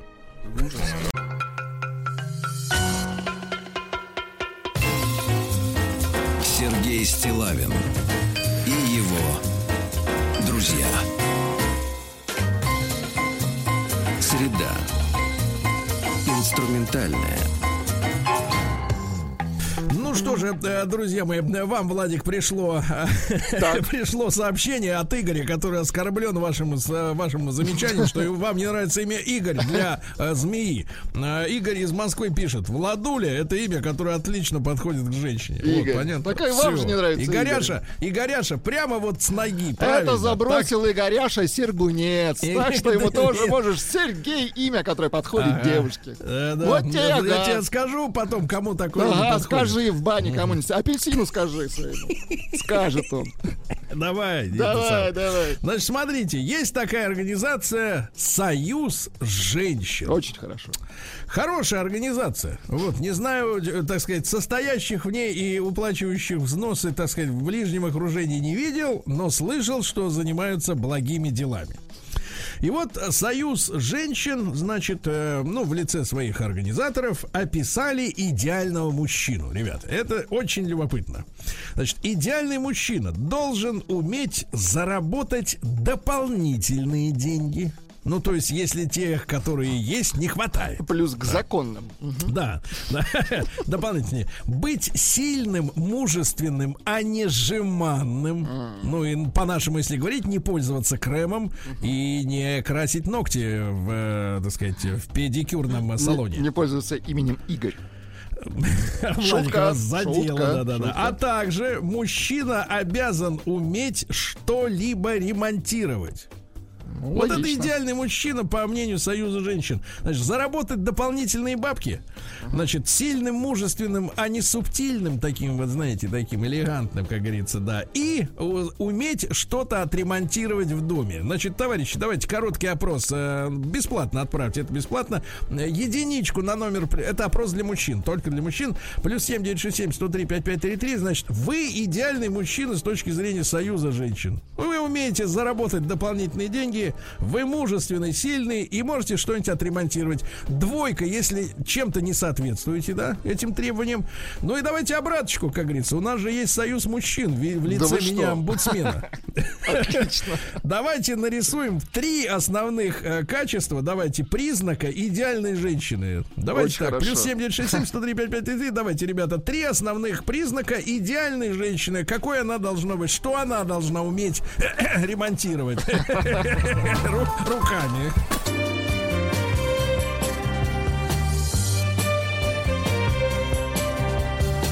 Сергей Стилавин и его друзья. Итак, товарищи, э, прекрасная организация, общественная организация «Женщины России». Да, да, да, да, да, женщины России, они, значит, соответственно, вот э, дали рекомендации, написали идеального мужчину, он должен уметь заработать дополнительные деньги. Ну, если вдруг женщине понадобятся они, эти дополнительные деньги, вы понимаете, да? Э, ведь э, нам постоянно говорят, что надо составлять семейный бюджет, учитывать, да? Но у нас всегда есть риск нарваться на дополнительные расходы, какие бы бюджеты ни составляли, да? Значит, быть не жеманным, не таким вот типа таким мужчинкой, а сильным, мужественным и к тому же уметь что-то ручонками своими дома отремонтировать. Вот это идеальный мужчина, по мнению женщин России. Ну, прекрасно, я согласен абсолютно с этим делом. Значит, давайте Лешу из Реутова послушаем. Ребята, и обязательно отправьте это бесплатно а, значит, ваше, ваше, вашу самооценку, единичку на наш портал плюс 7967 103 55, просто цифра 1. Если да, вы такой, как описывают женщины России. Два, к сожалению, по каким-то параметрам вот в эти три при, признака не вписываетесь. Да, давайте, Леш, доброе утро. Да. Доброе утречко всем. Мужчина, ну смотри, с дополнительным заработком, я так понимаю, проблем нет. Можно выехать на работу и в два ночи, правильно? Ну да, ну в общем я, Сереж, как всегда, оказался прав насчет гормона. У мужчины должен быть только один гормон. Возможность зарабатывать бабло. Потому что из этого все остальное, там, прибить гвоздь, починить стиральную машину можно именно благодаря На этому. аутсорсе а что можно. касается твоего вопроса по поводу, что мы ценим в женщинах. Да. Ну, наверняка самый популярный ответ сейчас будет ум. Но мне кажется, что, наверное, все-таки женщина должна быть доброй. Потому что добрых э, не бывает тупых. Вот мне почему-то так Ну, уверенно еще одно. Давайте так, за неделю две цитаты. Да, первая цитата. Главный гормон у мужчины деньги. Так, это из нашего видеоэфира. И второе, доброе не бывает тупой. Прекрасно, прекрасно, гениально. Значит, Леша, спасибо, хорошей дороги. Да, ну давайте посмотрим, что пишут люди и ваши звонки, естественно, 728-7171. Значит, товарищи, три или, может быть, одного достаточно какого-то признака идеальной женщины. Ну вот навыки скорее, потому что здесь что пишется, да, у женщин России, еще раз напомню, дополнительные бабки, умение заработать, быть сильным и мужественным, а не жеманным, и уметь что-нибудь отремонтировать. Ну, например, вот э, э, из Пермского края. Давайте. Идеальная женщина, двоеточие. Добрая, глупенькая, не Игорь. Ну, имеется в виду не Ну, змея, скорее всего. Тюменская область. Первое немая, второе глухая, третье сирота. Э, Ба- Башкортостан. Первое готовить, второе голова никогда не болит, третье не приглашает маму в гости. Так, видите, наболело. Давайте, давайте, давайте Геннадия послушаем из Москвы. Гена, доброе утро. Доброе утро, друзья. Геночка, ты соответствуешь? Ты можешь за- заработать дополнительные деньги? Или у тебя все фикс у тебя? Нет, а зарплата фиксированная, но командировочные, там, переработки, все остальное, то есть она бывает больше. Ну, я имею в виду, ты можешь по своему усмотрению добавить. Ну, в принципе, да. Ну, то есть никогда тебе скажут, а вот не хотите ли поехать в командировку? А ты такой подходишь и говоришь, мне нужны бабки, отправьте меня в командировку. Ну, бывает и такое, да. Это- Ну, хорошо, ну, так. А вот что касается, вот скажи, пожалуйста, отремонтировать ты можешь что-нибудь? Вы знаете, ну, у меня техническое образование априори, О, да, ну, ну, как бы, все, все, что э, не, не требует специального инструмента, там, даже автомобиля, то есть обычные ключи, там, головки, все это, то есть я вообще все сам делаю. Хорошо, а теперь женщина. Давайте посмотрим на их А ручки. женщин, да, а женщин, ну вот у меня супруга, она не работает, да, ну это мы так решили на семейном совете Ага. когда-то давно. Вот, это я прихожу домой, я не думаю, что мне покушать, у меня всегда все есть покушать. Я не, не думаю о хозяйстве, потому что, ну, прихожу, деньги кладу на тумбочку, она берет, покупает, что надо. И, естественно, это доброта и красота, и плюс еще э, занятия с детьми. То есть э, у меня не болит голова, Так. э, Да. куда ребенка она отправила, там что. Деньги на То тумбочку, я ребенок- понял, да. Как когда-то Да, кричали, да. деньги на бочку. Ну, это сам- самый, самый простой вариант, и да, чтобы да. голова не болела. Прекрасно, прекрасно. Ни у кого причем, да, я так понимаю, да. А, Из Удмуртии, вот, пожалуйста, э, э, женщ- женские э, признаки. Первое интеллект, вторая внешность, да, но это меняется при помощи притирок и, так сказать, вы Ну, это знаете, да. отчасти. Да, Мгм. и третье забота о семье. Ну, чтобы женщина, женщина, например, ну, не уходила в запой на три дня, да, правильно? Ну, Москва. чтобы помнила, что дома дети. да. Москва, три пункта. Первое, вкусно готовила. Второе, э, дарила любовь по первому требованию. И третье, не пилила мозг. Ну, а как можно вот по требованию что-то По, подарить? по Вот, первому требованию дарила любовь. Слушайте, ну, понимаете, люди, видите, они, как говорится, а тем, что той же монетой платят. той же, да, той же монетой платят. Но если от нас, если от нас нужно качество холодильника, то, в принципе, конечно, обратка такая же. Юра Харьков. Доброта. Красота. Покорность. А доброта, как вы знаете, исключает тупость. Э, Гениально, да. А вот э, из Республики Мари Эл. Идеальная женщина это та, которая запала тебе в душу. Все остальные качества будут параллельно. Вот мне кажется, браток, этим-то они и пользуются. Западут в душу, а потом говорят, я не готовлю. я не ремонтирую и так далее. Давайте, давайте, вечер, давайте Андрюшу из Питера послушаем. Да, Андрей, доброе утро. Шалем, товарищи. А, мужчина, послушай, послушай, ну как эта тварь там, а она, как она? Ну как, А, между прочим, э, всему тому, что Алексей э, описал, она соответствовала, но, как видите, это все заканчивается. Я напомню, что э, жена нашего мужчины, она сбежала к начальнику, понимаешь ли? Да, Тварь. Давай скажем, скажем громко, тварь. Тварь. Эх, ты даже у тебя нет сил, даже нет сил. У Погоди, тебя ну как? нет ну, мужества это не, ну мы произнести. начинаем, мы начинаем подозревать, что ты Мы жеманный. начинаем КВН. Нет, нет. Так, ну вот скажи, брат, давай вот э, теперь уже нахлебавшись горюшку-то, какая она на самом деле должна быть? Ну, я скажу, что э, нельзя так говорить, что прям должна быть. Но Ну, я хотелось скажу, бы. чего, то, чего мне не хватало в браке, то, что я получаю сегодня. Так, Это что? Поддержка, поддержка должна Так. быть дома. Это должно быть понятие дом, то есть когда ты приходишь не в том плане, как вот коллеги говорят, что приготовлено, а вот ты приходишь и дома уютно. То есть она вот этот быт создает. Погоди, а Ну, вот, каждого вот скажи, пожалуйста, Фэншуй. поддержка. Погоди, про поддержку несколько слов, потому что иногда женщины говорят, я хочу, чтобы мужик не ныл. Пусть мамочке своей рассказывает про свои проблемы. Что Нет, значит поддержка? Нет, это, э, это выслушать, это дать какой-то совет со своей колокольни, это э, име- иметь свое мнение и не поддакивать, а именно высказывать это мнение. Потому что когда женщина ведет себя неестественно, вот э, типа, да, дорогой, да, конечно, да. мы Или все будет ты говоришь». Да, а мужское это все будет хорошо, конечно, да. Да. Вечное Хорошо, мужчина, брат, не ты давай держись. Держись, брат, не унывай, давай. А эта тварь пусть там, да, хлебнет лихо. Сообщение с вашей родины, Сергей. Всего, всего два пункта, кстати. Не Давайте. Видите, неприхотливый мужчина. Первое, веселая, вто- запятая, но не мая. Какой, какой цинизм, нашей а. но не Негодяи. Давайте Вячеслав, вот человек опытный. сообщение. Да. Слава, здравствуйте, мужчина. Доброе утро. Славочка, скажите, пожалуйста, доброе утро. А вот вы можете что-нибудь руками починить дома? Вот, к сожалению, вот э, теперь, вот, когда мне за 50, я вот с офигением, ну, у меня уже жена подкалывает, что я уже в сантехнике разобрался досконально, потому что вот, там как раз вот две недели назад у нас стала канализация на даче, Встала. видимо, потому что... Ах ну ты, да, потому что, радость-то видимо, какая ничего. для миллионов. Фоновая труба. Я когда... Я сначала вызвал сантехника местного. Он не смог разобраться.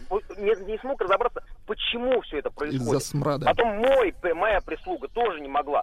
Пока я сам лично своими ручками не залез в два колодца и обнаружил, где у нас засор, и причем элементарный засор, просто бумага накопилась, да, видимо, там один листочек бумаги зацепился за камень за что-то, да, и вот это э, по- накопилось. Вот так, За и камень, ну смотри, за камень. И, и когда я говорю, ребята, Горная я порода. говорю, Да. так, в, в электрике я дома разобрался.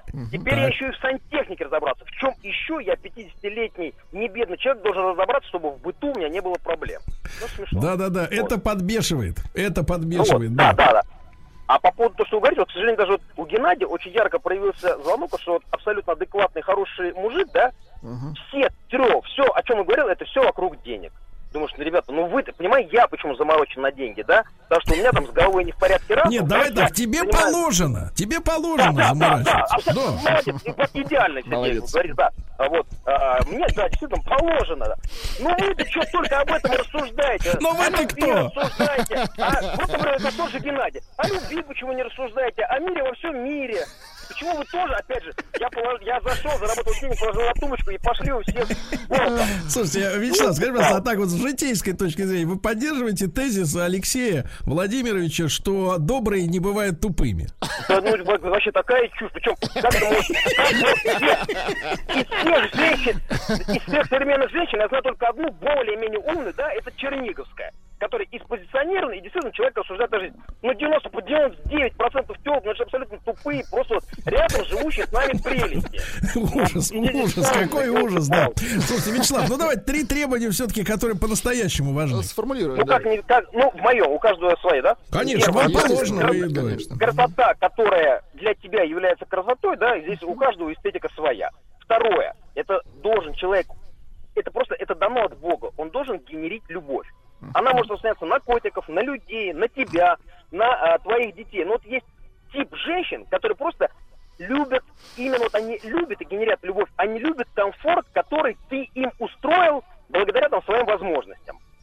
И вот больше, пожалуй, больше ничего и выделять не Ну, спасибо, спасибо, спасибо. Ну, прекрасно, сегодня просто блистательный эфир. Видите, мне положено. Волшебный действительно эфир. Э, Алексей, 40 лет, из Москвы. Идеальная женщина, это моя жена. Прощает мелкие слабости. Мелкие зарабатывает, к сожалению, больше, чем я. Но, мне кажется, слово, к сожалению, здесь лукавство, да? Э, Держит нас с сыном в тонусе. Вот, Хорошо, мужчине, да, да. пожалуйста. Республика Саха, Якутия. Жена должна давать мужу время на себя.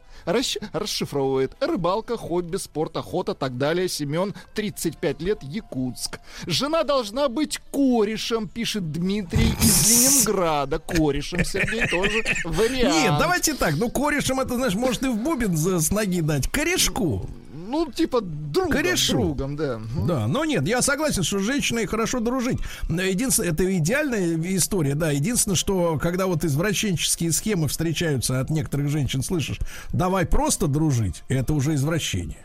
Потому что, так сказать, мужчина, он Да, э, и- человек широкий, ему и- надо сразу все. И слушатели пытаются выяснить, откуда взялся камень в фановой трубе Вячеслава. Так а Вячеслав, он как бы драгоценностями это дело как бы А, ходит. то есть это драгоценность. Да, это камни не простые там. Это не уголья какие-нибудь там, понимаешь это не битум. Камень у кого Из надо него, камень, из него бриллианты лезут. Малахит. Да-да-да. А, э, Краснодар, Олег. Моя жена красивая умная хозяйка, хорошая мама и жена, а пластиковые и сосисочные гу- губы это не для меня. Сосисочные Краснодарский губы, да. край. Три позиции у товарища. Первая позиция молчать, вторая позиция варить, третья позиция стирать. Алексей Да-да-да. Мурманск. Правильно, и добавить надо и никакой оппозиции. Да, значит, смотрите, давайте Юру из Ставрополя послушаем. Ему 46. Юрочка, доброе утро. Доброе. Да. Мужчина, ну, пожалуйста, вот какая женщина должна быть, вот ваш взгляд? Ну, это эстетические больше качества или, э, скажем так, Ну, моральные? в целом, ну, вот три самых На важных ваш э, взгляд, свойства. да, три. Да. Ой, ну, конечно, чтобы, прежде всего, она радовала взгляд, это, ну, физически была воспитана, там, занималась всем этим, этим, Мгм. йоги, всякие беги. Да. А если, допустим, мы говорим о моральном, это все-таки это больше друг, товарищ, который бы, конечно, как вы говорите, меньше перечил, но и больше поддерживал. Ну, вот, наверное, что-то такое в этом. А что-нибудь вот руками она должна уметь делать? Ой, не, не важно. Я думаю, что сейчас мы живем в такое время, что посуду должна мыть посудомойка, Так. а, стирать должна стиралка, а вот канализацию, что при, при- предыдущего сварил Да-да-да, парень. да, забилось. Такие должны специальные люди. Если бы он, наверное, все-таки им сотку Погодите, погодите, там они такие они дорогие, дорогие камни, как туда Нет, посторонних кстати, пустить? пишут, что это камень из почек, возможно. Ну, пускай он за- на- накинет людям соточку сверху, или две соточки. Они ему Накинет. и, и Да. Значит, товарищи, единичку отправляйте, это бесплатно на наш номер плюс 7967 103 5533. Если вы идеальный мужчина, два не совсем, да.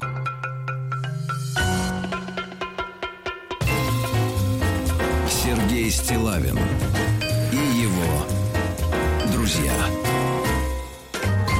А, Ну что же, сегодня э, Союз женщин России нас оповестил о том, что идеальный мужчина, он должен уметь заработать дополнительные деньги, если женщине приспичит, э, быть не жеманным, а сильным и мужественным, и, наконец, э, суметь что-нибудь своими ручонками отремонтировать. Давайте мы сегодня по женским качествам пройдемся, какими обраточку включим. Давайте Бориса из Калуги послушаем. Ему 33, но уже, так сказать, натерпелся, да, опыт приобрел. Боря, доброе утро. Да. Доброе утро, друзья, Да. доброе Но утро. мужчина, какой она должна быть? Три свойства, как А. говорится. А, Сергей, секундочку, я хотел э, сразу ремарочку Так. мерзкому коммерсу Вячеславу. Так, так, так. Э, э, так сказать, Алаверды ему сказать, ну вот, ну вот как он сумеет, он вечно говорит, что деньги не главное, когда э, большинство проблем с деньгами и решаются. Поэтому, Вячеслав, ты не прав. Вот всё. Так, хорошо, многие теперь про пишут. Да, про женщину. Я считаю, что когда э, у людей любовь, тогда вообще не важно, варит она, штопает там или ничего не умеет. Погоди, а, может а голова варит или не варит? Важно вам, вот скажите, Да пожалуйста. какая разница, когда... Какая разница? Действительно, какая разница, когда такая красота, Когда правильно? такая жатва идет. конечно. Отлично, так, отлично, все, новость. А вот смотрите, давайте-ка Машенька дозвонилась. Да не смогла что? дотерпеть. Да, Маше 30 лет. Не врать и Машенька, не бояться. доброе утро, Машенька. Доброе утро, доброе. Да. Так, Машенька, скажи, Доброе пожалуйста, утро, да. я так понимаю, вы замужем, и у вас вот такой муж, как описывают э, в Союзе женщин, да? Ну, примерно, да, да. Так, а теперь обраточка про женщин. Вот какая она должна быть? А, вы знаете, я, я считаю, что, во-первых, в главных э, у женщины должна быть э, здоровая голова и психика. Так, это как, как можно понять, что женщина здорова? Вот по психика, каким? да, не- не это, не барахлит. Я Да. думаю, по адекватному поведению. э, Ну, например, она вот ситуация какая-то, ситуация, Ну, в которой вот видно, вы что она знаете, здоровая. Ситуацию сейчас, наверное, сложно привести, но, наверное, а, не считают, что ей все вокруг все все должны. А, Так. Второе качество, я думаю, что это скромность. А, так, такт, чувство такта, это тоже должно быть, это очень важно, потому что все-таки, ну, женщина это женщина, это такое существо нежное. А Вот. И внимание, доброта, я думаю, это тоже очень важно. Понимаю, Машенька. Ну хорошо, ладно. А вот смотрите, Евгений из Татарстана Так. пишет. Доброе утро, мужчина. Снова Жека с набережных Челнов. Настоящая женщина должна быть доброй, умной и... А дальше слово, которое используют ребята только женщины в разговорах. Значит, человеку его вбили в голову. И манкой. Ты. Уметь заигрывать со своим мужчиной, со своим мужчиной, ухаживать за собой, очаровательно пахнуть, э, прекрасно одеваться. Мужчина должен делать все для того, чтобы при этом глазки женщины светились. Я так понимаю, альбуцит закапывать. Значит, э, чтобы она больше отдыхала, сохраняла свои силы для себя, для семьи. Вроде так у нас с женой и получается. Дорогой Жека, подкаблучник, все, по, все путем, брат. Манкую взял. А, подключились женщины к, Да. к обсуждению. Следующее Ага. сообщение.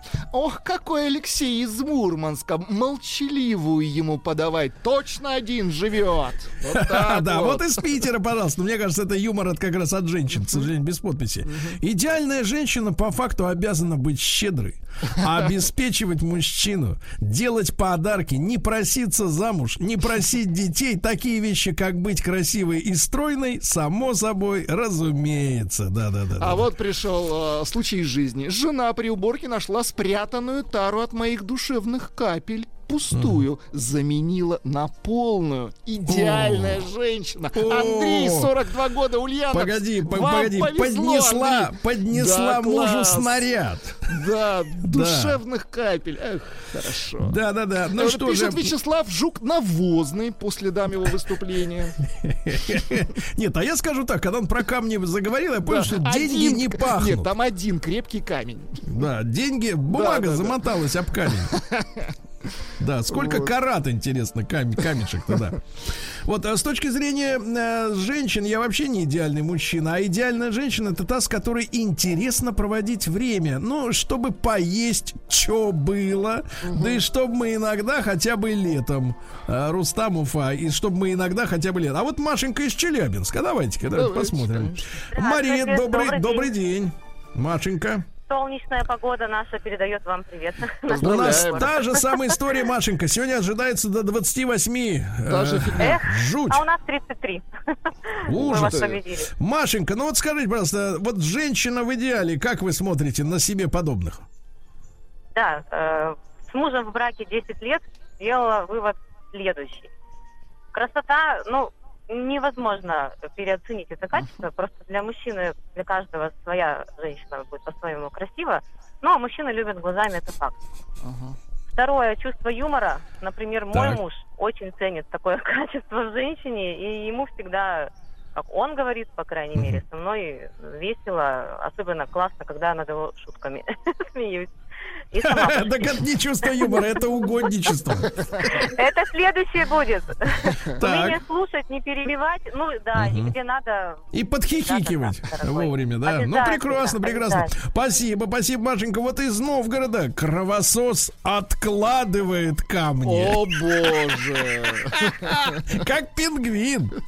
Заявление пришло, серьезное заявление из Ленинграда. Здравствуйте. А вообще, какого лешего женщины решают, какие каким должен быть мужик. Подпись Гоша из э, «Москва слезам не верит».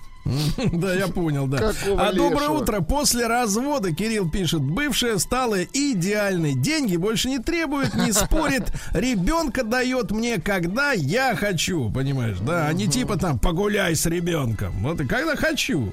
Хочу, не хочу. же Алтайский край. Идеальная женщина должна уметь молчать, не спорить с мужчиной и следить за фигурой. Вот такие требования. Да, да, да.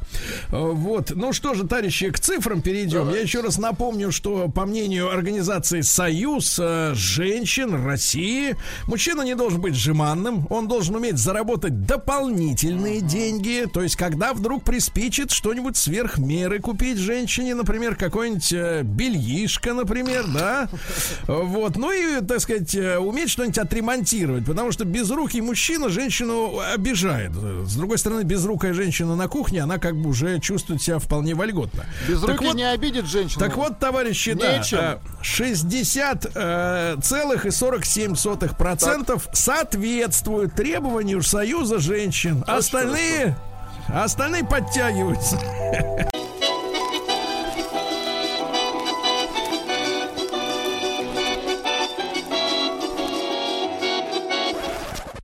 Конфетки-бараночки. Конфетки, бараночки, друзья мои. Э, э, С некоторых пор мы с Павлом Сюткиным, э, писателем, историком русской кухни, начали встречаться вдвое чаще. Павел, доброе утро.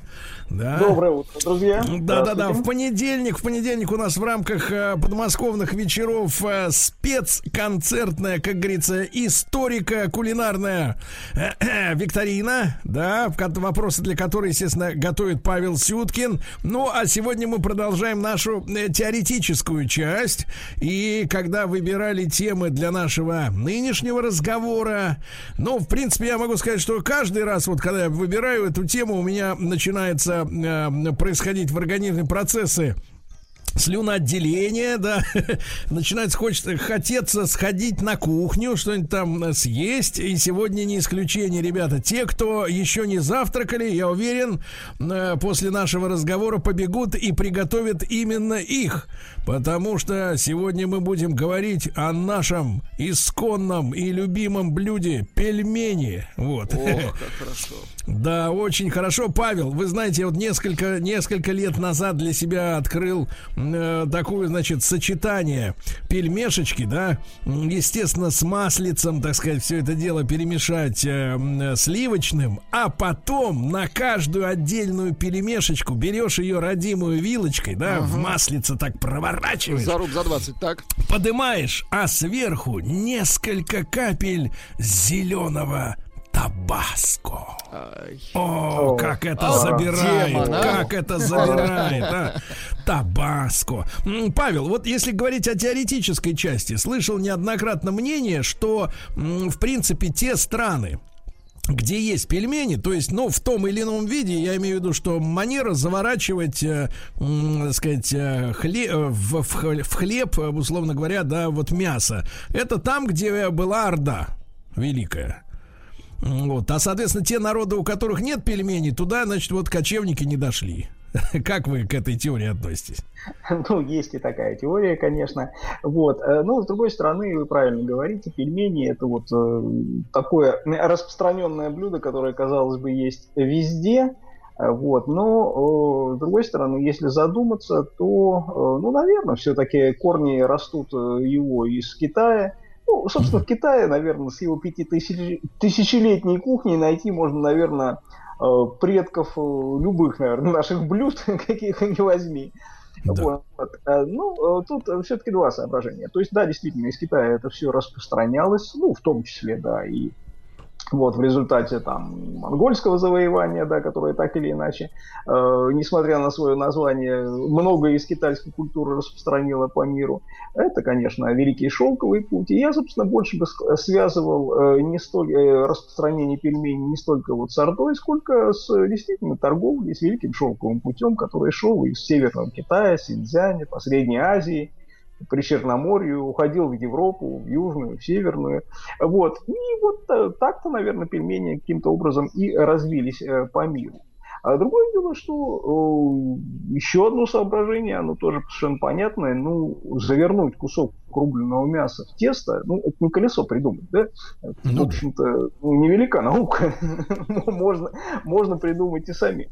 Поэтому, конечно, что-то придумывалось, несомненно, разными народами у себя таким же образом. Вот. Но, с другой стороны, форма, единая форма пельменей, да, вот она, в общем похожа, вот эти залепленные края теста, ну, где-то они складываются еще там уголками, где-то как вареники остаются, но, тем не менее, в общем, форма эта э, практически единая. Говорит о том, что, наверное, наверное, все-таки источник был один.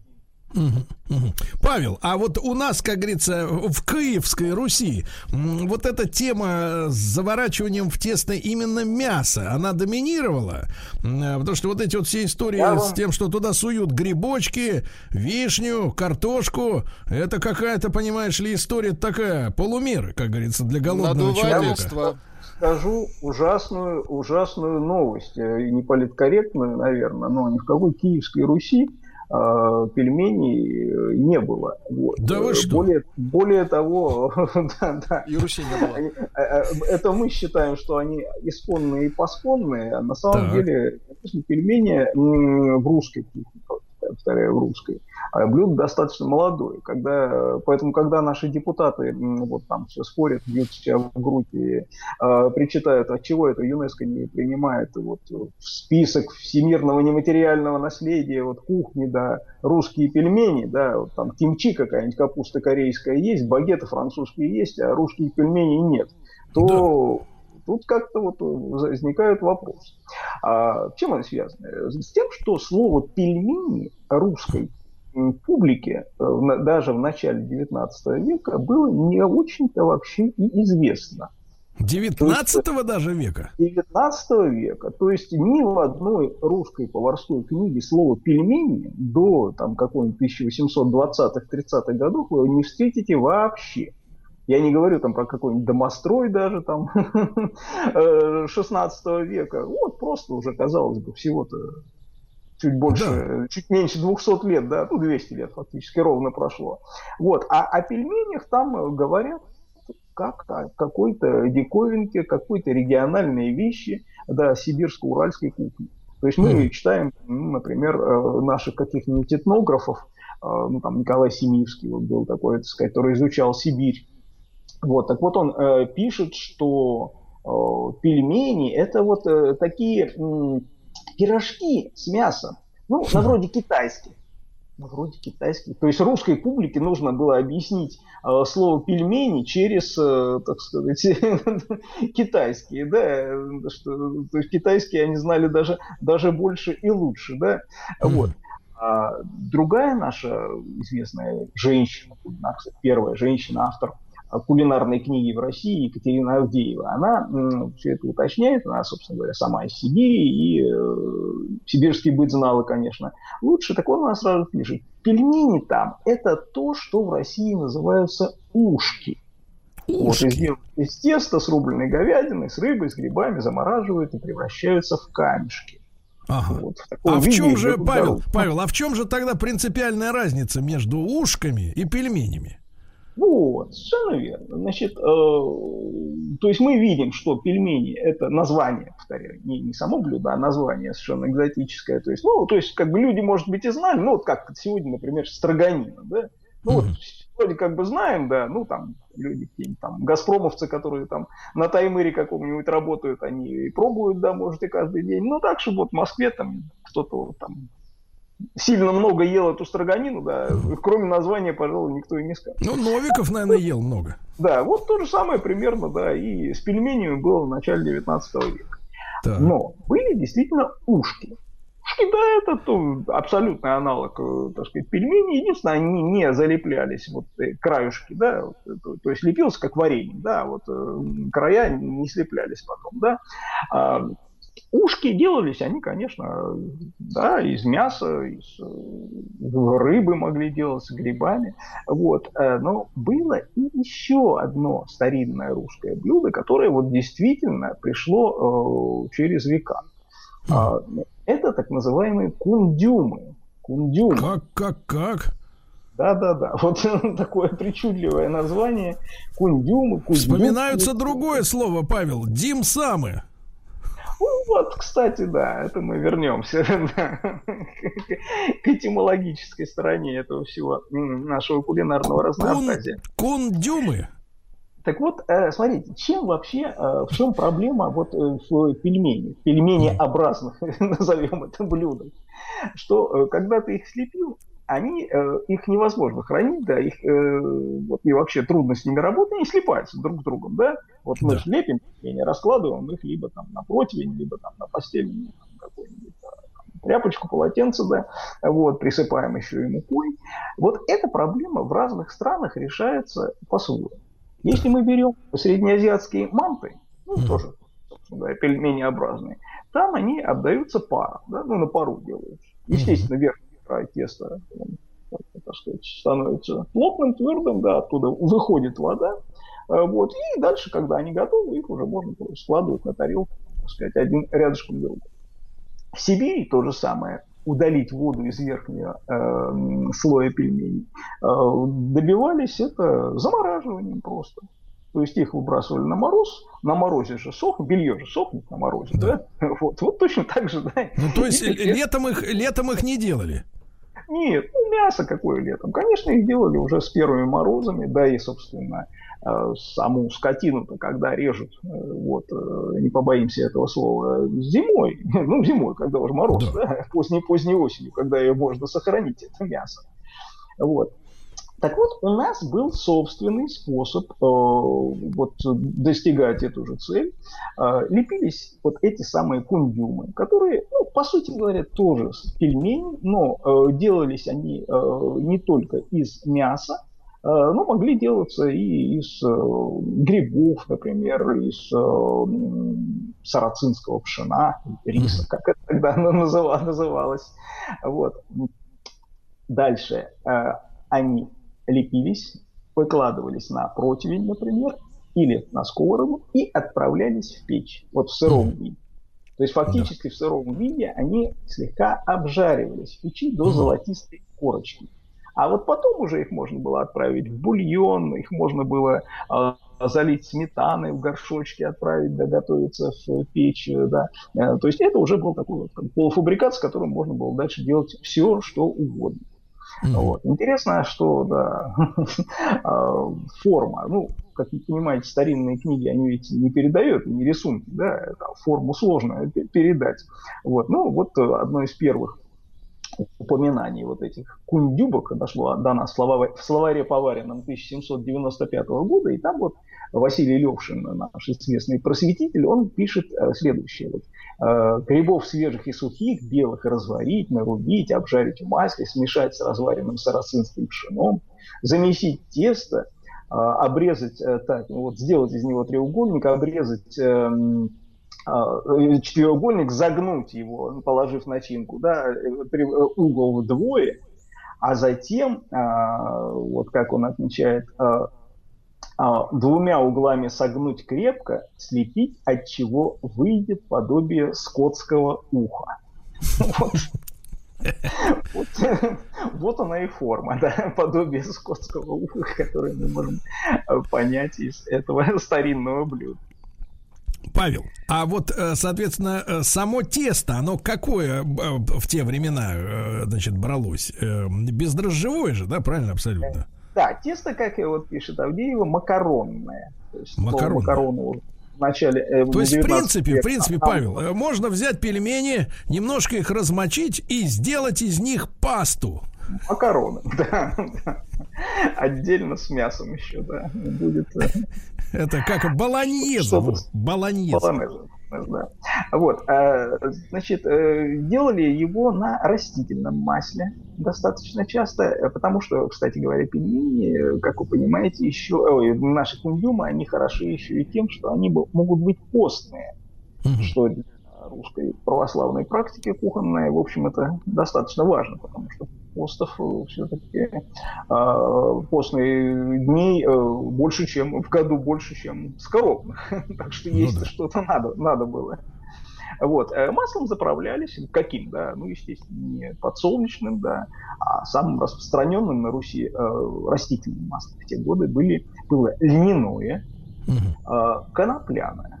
Да. Как это не вызывающе выглядит сегодня. Вот. Да. Ну и дальше. Па- Павел, всякое. Павел, скажи просто, а вот действительно это, это масло, да, конопляное, оно встречается, да, и в литературе, и везде встречается. Скажи, пожалуйста, и, э, и тут же вспоминаешь про тяжелую долю, так сказать, да, нашего крестьянства. А юмористы говорят, ну, опираясь, конечно, на сегодняшнюю, так сказать, борьбу со, со, со, со злом, со злом, говорят, что не такая уж и тяжелая была, потому что маслица было особенное, волшебное. А вот если, если, если на самом деле серьезно, с медицинской точки зрения, это масло обладало вот какими-то, ну, хотя бы оттенком свойств, которые приписываются ныне запрещенным в России, как говорится, препаратам вот этим. Нет, нет, должен разочаровать любителей фэнтези, да, все-таки из русской конопли лучше всего делать веревки, канаты, вот, ну, масло тоже, масло тоже неплохо, э, так сказать, получалось. Павел, оно, оно обладает, оно обладает каким-то специфическим никаким, вкусом? Никаким наркотическим вкусом, э, так сказать, эффектом оно не обладает, это все-таки, э, так сказать, должна быть э, для этого какая-нибудь там азиатская, я уж не знаю, южная, среднеазиатская конопля, не разбираюсь в этом сильно. Вот.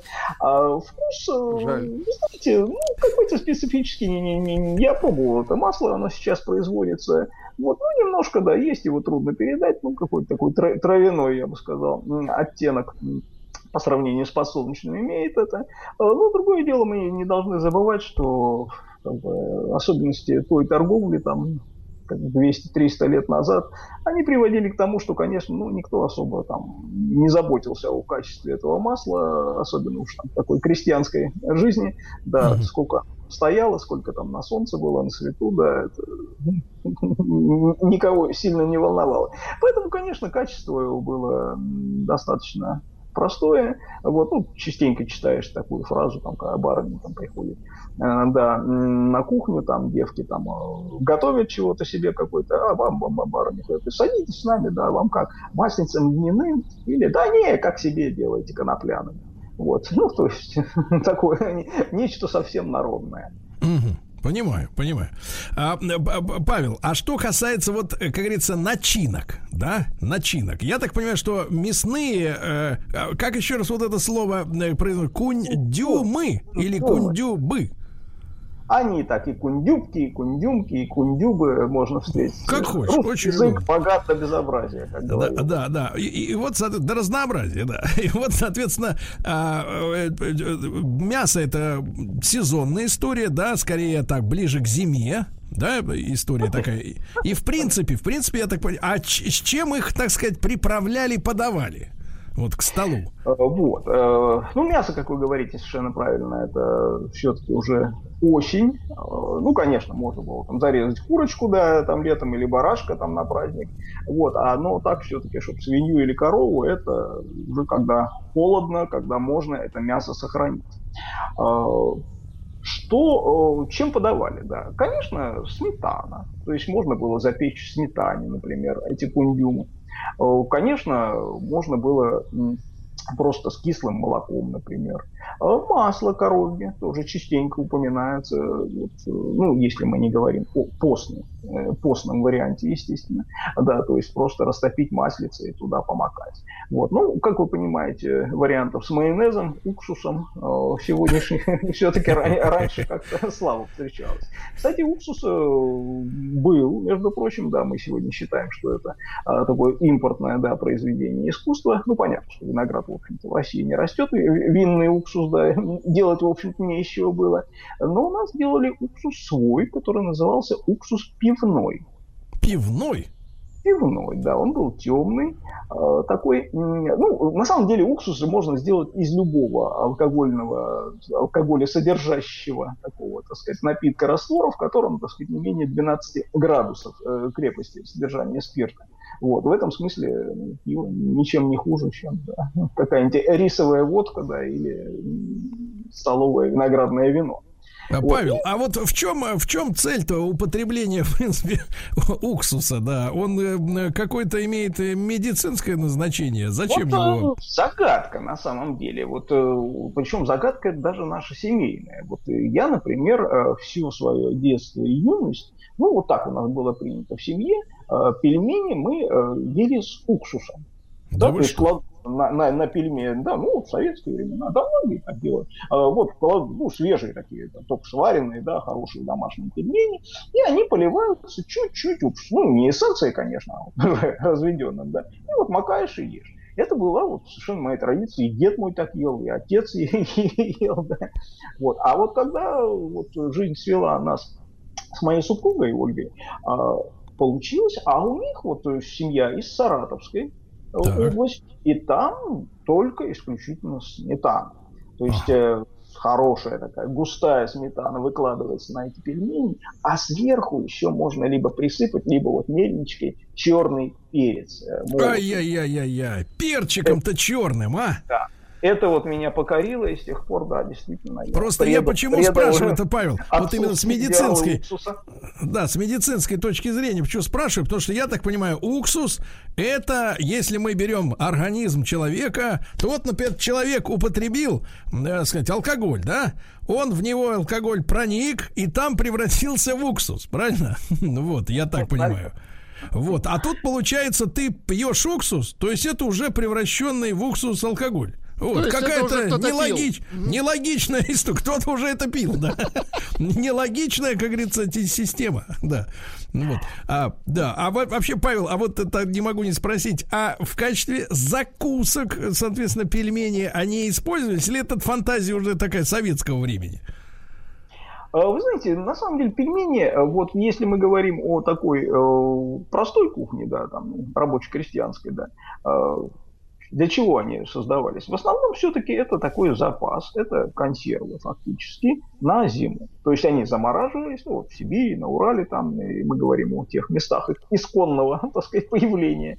Mm-hmm. Вот, то есть они замораживались, можно было просто доставать там откуда-нибудь из катки зимой, можно было брать с собой в дорогу, и там просто доливать воды, и вот тебе, пожалуйста, скипятил, тебе, пожалуйста, и суп, и горячий. И, вот. То есть проблема как бы того, что это закуска или основное блюдо, она просто не стояла. Вопрос вот. о закуске а, не ставился. Да, а, конечно, уже вот в такой более изящной кухне, городской, э, уже центральной России, э, ну, в общем-то, если говорить по правилам такого российского стола, то все-таки это э, блюдо, которое было э, вот изначально в таком историческом столе. То есть все-таки шло, э, ну, какие-то, может быть, закуски. Это э, было, например, там, икра, там, Да. Хорошо, Павел, мы продолжим, мы продолжим сразу после новостей, новостей спорта. Павел Сюткин, э, историк русской кухни, писатель. Друзья мои, вы воспользуетесь WhatsApp, это бесплатно. Вот пришлите, пожалуйста, нам сообщение на номер плюс 7967 103 Сколько раз в неделю вы едите пельмени? И ваш семейный рецепт, с чем вы их едите? Давайте посмотрим вот на, как говорится, пристрастие гастрономические после новостей.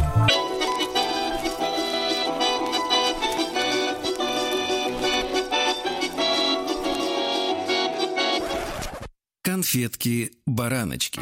Ну что же, конфетки-бараночки, друзья мои. Э, бессменный ведущий этой рубрики Павел Сюткин, писатель, историк русской кухни. Павел, вам будет, наверное, не без э, любопытно узнать, как употребляют пельмени наши люди, чтобы, может быть, так сказать, сделать свои выводы. Например, давайте вот несколько, Владик, и вы тоже почитайте. Да, да, да? конечно. Ну вот смотрите, э, прислали даже фотографию. Фотографию, причем, я так понимаю, с кухонного стола. А, на ней тарелка, и uh-huh. называется все это мой рецепт, это из Башкортостана, а, пельмени по-брюссельски. Значит, пельмени навалены, а, примерно а, три четверти, вернее, три пятых это пельмени на тарелке, две пятых это брокколи. И все это еще залито кетчупом в перемешку с майонезом. А, вот это топка, да. Орловская область, обожаю домашние пельмешки, лепим всей семьей семью и предпочитаю употреблять их с майонезиком, горчичкой, перчиком, да под ледяную, прозрачную, как говорится, беленькую. Воду, воду, да. да. Да, ну вот уксус тоже люди любят, да. В некоторых, на некоторых хуторах Ростовской области принято есть пельмени с жареным луком, которые выкладывают поверх пельмешек, либо mm. макая их в уксус. Да, ну про уксус многие, кстати, да, очень да. пишут, да. Значит, вот, э, в... знаете, удивительно, пельмени всегда ем в прикуску, внимание, с молоком. Так, так, так, так, Это так. как вообще? Так, из Ростова тоже Володя пишет. «Э, Вчера ел свои пельмени из лосятины. Вообще ладно? люблю пельмени и котлеты из лосятины. Я охотник. Чуток сала добавляешь, и наступает самая настоящая сказка.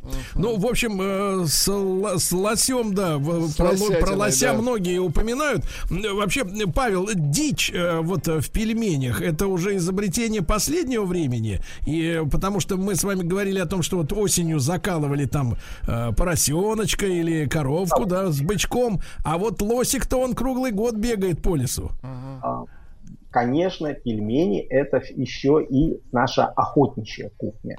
Вот, то есть, э, конечно, нет более вкусных пельменей. Ну, во-первых, они должны быть из разных видов мяса, то есть из говядины, из свинины, даже дома, да.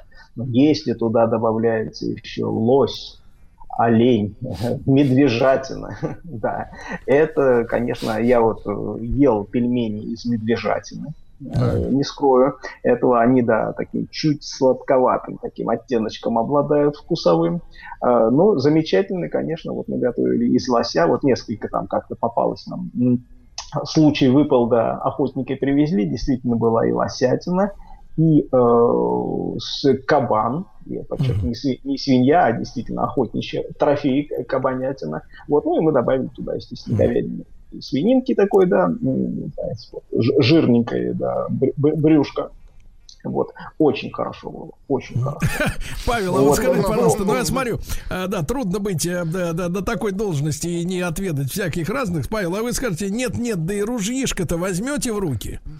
Э, Нет, я больше как шарик, фотоохотник. Павел, а вот смотрите, вы упомянули медвежатину, лосятину, тут же вспоминаются всякие, извините, скажу, так сказать, по-рокерски, соуса, вот, и вообще для нашей кухни не характерно, что Мясо, ну, пельмени не могу с этим делом представить, но вот котлеты какие-нибудь, да, или еще что-нибудь, просто жареное мясо, ну, вот то, что в Скандинавии, да, условно говоря, они любят там с брусникой, да, как Под- говорится... с подливой. Ну вот с какой-то сладкой такой, да, с джемом, с каким-нибудь вот со, с- мясо и сладкий, когда вот про медвежатину заговорили, вспомнил про эти вкусы. Вот не характерно, да, для нашей кухни вот мясо сочетать со сладким чем-то. Нет, у нас э, было э, такое традиционная, м, такая традиционная вещь, как взвары. Взвары. Это фактически универсальные соусы, которые делались. а, Лук жарился, э, ну, карамелизировался фактически. И в него можно было добавить различные там вкусовые составляющие. Кислую капусту, бруснику, ягоды какие-нибудь, да, ну, там, соответственно, слаще, кислее, в зависимости от этого. И вот этим соком, ну, соусом да, гу- густым, фактически можно было поливать мясо, э, ну, рыбу, да, если он там соответствующий по, по вкусу. Вот. э, Насчет пельменей не слышал, но тут одна тонкость есть. Вот мы перед э, новостями начали с вами говорить о порядке русского стола. И вот как раз пельмени и соус здесь э, обратите внимание. Значит, в принципе, он немножко отличался. Это сегодня мы там, едим, да, салат, суп, горячий десерт. А раньше это было, звучало совсем э, более затейливо. Ну, я имею в виду в таких аристократических домах, конечно. Так вот что, собирались гости, да, приходят, что? Они не садятся сначала за стол, сначала в гостиной. А в гостиной стоит буфет, а, который имеет русское название «поставец». Так вот, на нем Поставец. разложены э, закуски, а, водочка, естественно, стоит в разных видах, а закуски такие, балык, семга, икра, жареная печенка какая-нибудь. Вот гости беседуют, э, значит, такой легкий фуршет как бы. Дальше уже проходят в гостиную, садятся за стол, им подаются горячие первые блюда. То есть похлебки, там, щи, борщи, рассольники, все что угодно. За ним следующий порядок, э, следующая подача – это холодные блюда. То есть ветчина, буженина, а, какой-нибудь гусь с капустой, свинина под хреном, судак под галантином.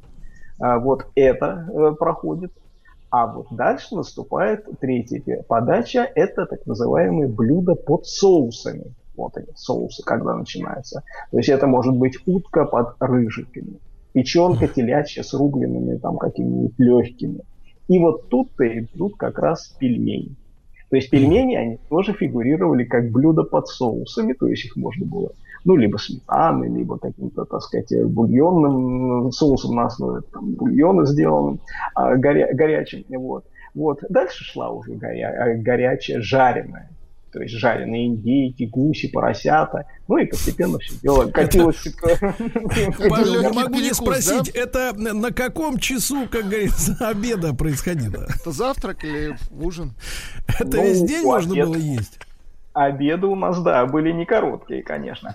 Вот. А, ну, в общем, да, я думаю, что часа три это такой вполне нормальный срок. И как раз, как раз, Павел, как раз, Павел, после этого обеда и рекомендовано было часа два поспать, да? Э, несомненно, это обязательный атрибут русской кухни, по которой, собственно говоря, и разоблачили э, самозванца Лжедмитрия, поскольку он, во-первых, а, ел вилкой, что было не принято, б, ел телятину, что, так сказать, в московском государстве было тоже, в общем, под строжайшим запретом, и третий, не спал после обеда.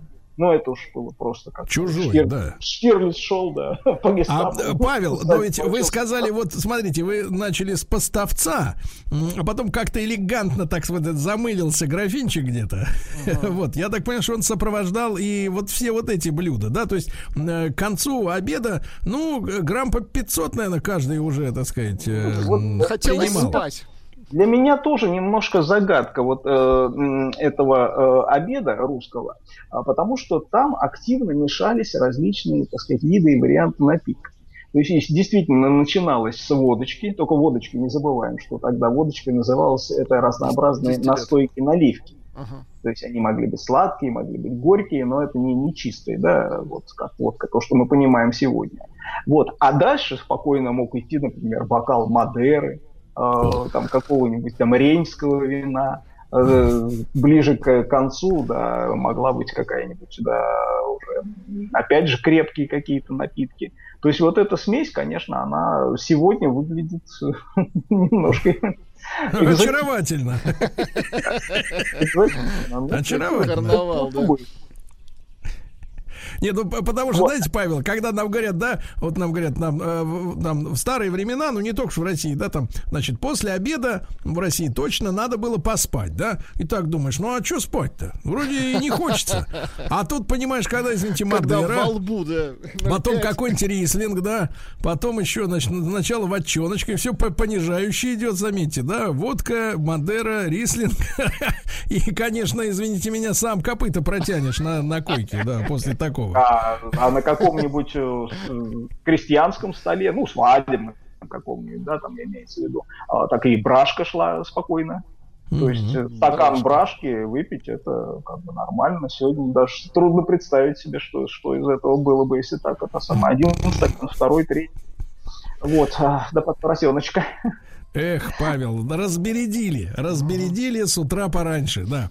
Павел, так возвращаясь, да, вот к пельмешечкам, да, вот, э, соответственно, есть ли у нас, э, вот смотрите, когда в магазин приходишь, чувствуется, что вот если какие-то остальные блюда так сказать, готовые, они, ну, в общем-то, как-то напоминают что-то, да, вот, то пельмени, они вот кажутся э, наиболее натуральным таким вот э, продуктом из замороженных э, вот вариантов, и э, встречаются и побольше, и поменьше, и вот, э, значит, почему-то сибирскими называют вот эти вот милипусечные там, да, или омские пельмени, они такие маленькие, там э, горстями можно есть сразу, ложкой, там вилкой делать нечего, ложкой можно есть. Вот есть ли у нас где-то в России центр который считается, ну, родиной или просто центром пельмени делания? А за э, статус родины пельменей у нас э, спорят э, несколько городов. Это, конечно, Екатеринбург, это Пермь и Ижевск, наверное, вот еще mm-hmm. из таких э, явных э, претендентов на это э, звание.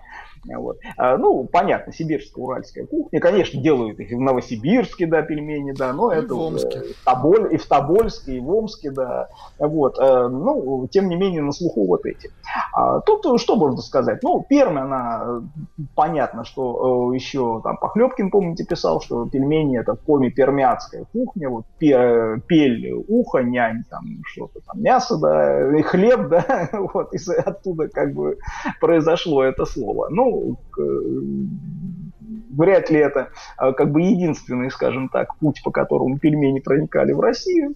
Вот. Есть, конечно же, еще и Ижевск, который а, находится чуть южнее вот Пермской, Пермского края. Вот, э, там даже, причем это не вот советское да, такое наследие, это еще вот именно местных коренных народов. То есть, например, в Ижевской, э, в Ижевске, в окрестностях, там есть такой э, Можгинский район, там деревни Большие Сибы. Так вот, э, мне рассказывали, что там проводится даже праздник, свадебная такая забава, пельмени или прощание с девственностью. Да. Давайте так, свадебная, погоди, даже не знаю, что больше, так сказать, как ошпарило. То ли свадебная забава, то ли прощание. Вот. А при чем тут пельмени? После первой ночи, как бы девушки собирались, запирали а, счастливую э, жену э, в амбаре, а да. вокруг него они сами сидели, ели пельмени, допели песни, приговаривали и, в общем, обсуждали, перемывали. То есть ты там, понимаешь, я вот мужчину просто, Павел, представляю, ты там на целый день заперт голодный, а они там за стеклопакетом сидят и наяривают пельмени за обе щеки.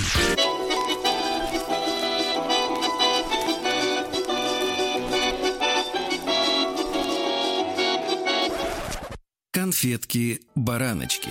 Друзья мои, Павел Сюткин, историк русской кухни, писатель. Весь наш цикл конфетки-бараночки слушайте э, на сайте радиомаяк.ру, в подкастах, в iTunes. И вот Павел нарисовал прекрасную картину. Ты с молодой женщиной, с юной, внутри заперт в амбаре, а вокруг едят пельмени. Значит, Отлично. Что может быть лучше, да, да, Павел. А вот э, екатеринбургские, так сказать, притязания, название столицы пельмен современной России, они в чем сосредоточены? Э, ну, на самом деле, так сказать, везде, наверное, существуют свои какие-то э, варианты, так сказать, пельменей, да. Э, есть действительно пермские пельмени, есть, так сказать, пельмени екатеринбургские. Ну, я далек от мысли, чтобы выделять всерьез ну, какие-то рецептурные особенности. А тут хочется вспомнить милую такую примету из советской кухни, когда в советских кулинарных книгах, ну, там были тоже пельмени сибирские, московские, там, а вот, уральские, да. Так вот, пельмени сибирские писалось там, это тоже, что, э, простите, пельмени московские э, писалось там, это тоже, что э, пельмени сибирские, но положите больше мяса. Павел, Павел, а вы лично, вы лично, вы лично сталкивались с какими-то, ну, особенно понравившимися вам пельменями?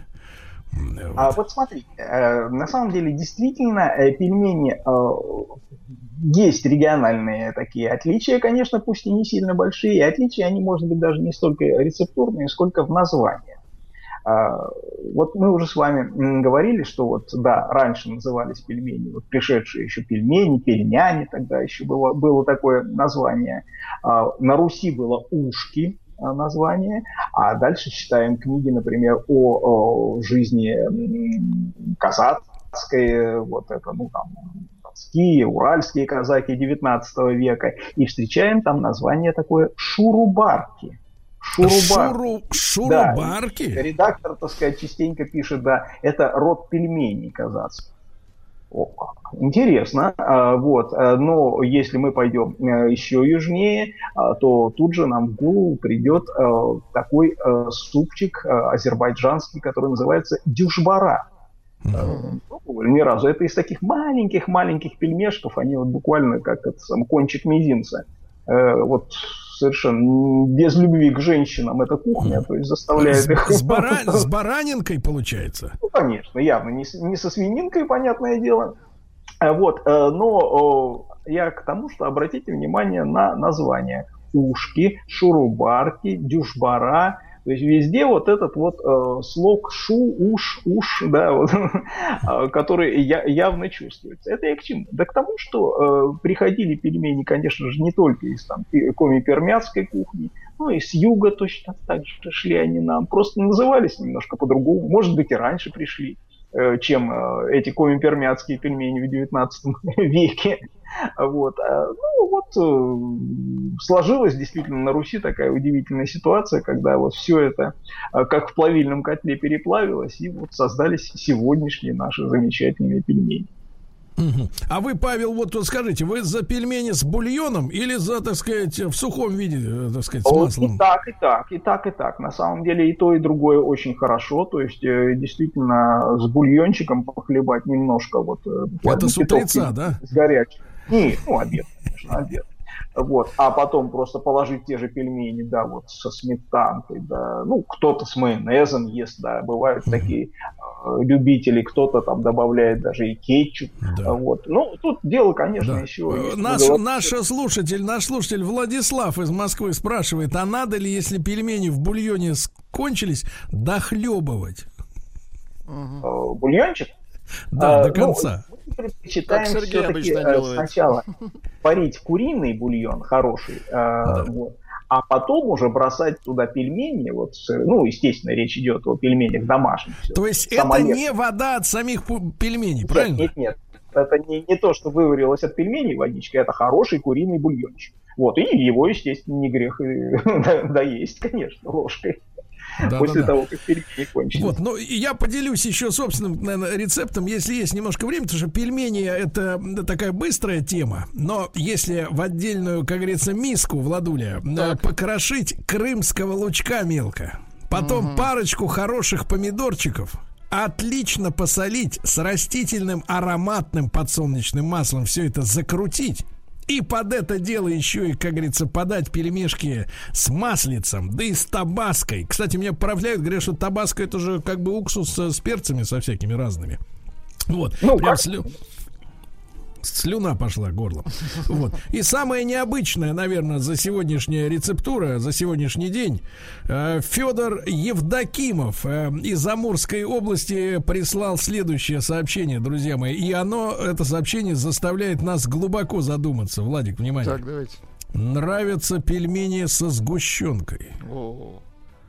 Вот это уже, мне кажется, а пельмени должны быть рыбные, да, с рыбой и Да, Павел, и короткий вопрос. А рыбные пельмени у нас имели хождение или только лишь овощные, как то веганские или угу. мясные?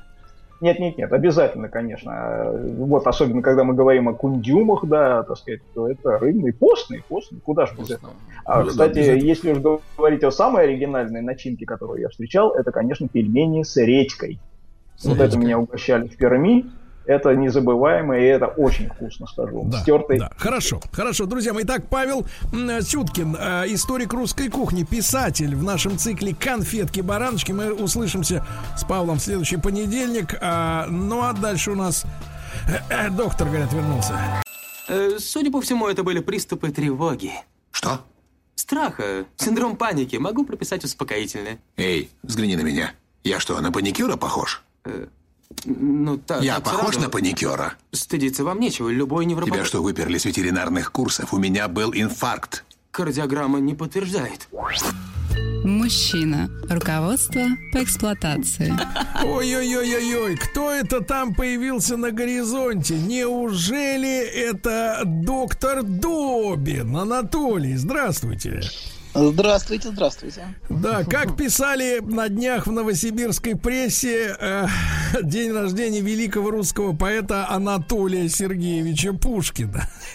Вы где пропадали, доктор? Да, вот э, требуется ответ. Вы прогуляли э, нашу встречу? Я прогулял? Я был в ответственной самоизоляции. Вот давайте я вам напомню. Э, а значит, давайте вспомним, что было неделю назад. А я боюсь, что у вас нейроны не запомнили этот момент. А вы не помните, что было последние два месяца? Да вы до сих пор глотаете. Вы что отхлебываете, да, кстати? Это законно? Ладно. Да, за, абсолютно законно, поверьте. Вот. Незаконное начнется в середине передачи.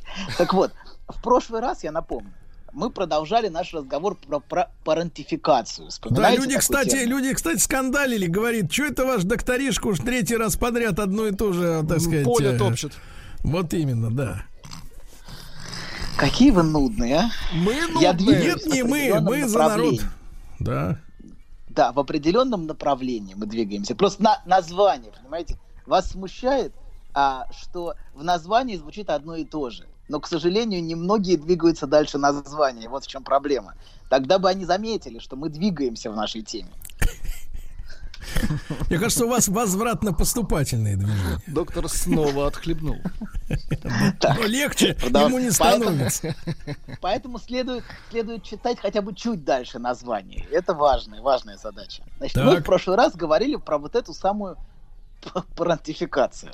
Вот. И, во-первых, значит, да, во-первых, мы говорили про явную парентификацию, когда ребенок открыто назначается на роль родителя. Помните? Помним. Помним. И во-вторых, про скрытую, когда это происходит неосознанно и незаметно. И я приводил, если помните, в прошлый раз пример с женой, которую муж постоянно провоцировал, а потом наказывал за ее агрессию. Mm. Вспоминаете, да? Помним. Не, не осознавая, что он наказывает своей жене собственную мать, mm-hmm. которая тоже была агрессивной. Он провоцировал ее агрессию, а потом начинал ее третировать приходя так. домой, придираясь к тому, что все не убрано, не вымыто. А, это не значит, что женщина святая, которая с ним. Конечно, нет. Она тоже, тоже в свою игру играет. Но важно, что он бессознательно как бы пытался, пытался наказать в ней мать. Вот, собственно. А, да, и, потр- и требовал извинений. Извинений, которые она должна была принести. Вот. Значит, у нас был перерыв в две недели целых. Вот, две? и чтобы напомнить. Две недели, что, что? Да. Две в две? Обычно недели, Сергей, перерыв, а в этот раз две. В этот раз что-то случилось, что-то трещина где-то пошла. Трещина, да, да, да. Доктор, от вас требует э, басню Гомера какую-нибудь. Но вы сами приучили своих слушателей, да, док? Да. Хорошо. Мы, мы поговорим, мы поговорим с вами. Мы, мы скоро будем с вами фильмы обсуждать, не переживайте. Ой, Про ждем. любовь. Да, уже готовится, уже готовится серия э, фильмов, которые мы будем обсуждать. Так что успеем. Мне кажется, все всего. фильмы про любовь, даже Штирлиц. Даже Штирлиц про любовь? Конечно. Даже Штирлиц, Штирлиц про любовь к родине. Вот, ну а да, что? Даже Рэмбо будем... первая кровь про любовь. Ну, пожалуй, ладно.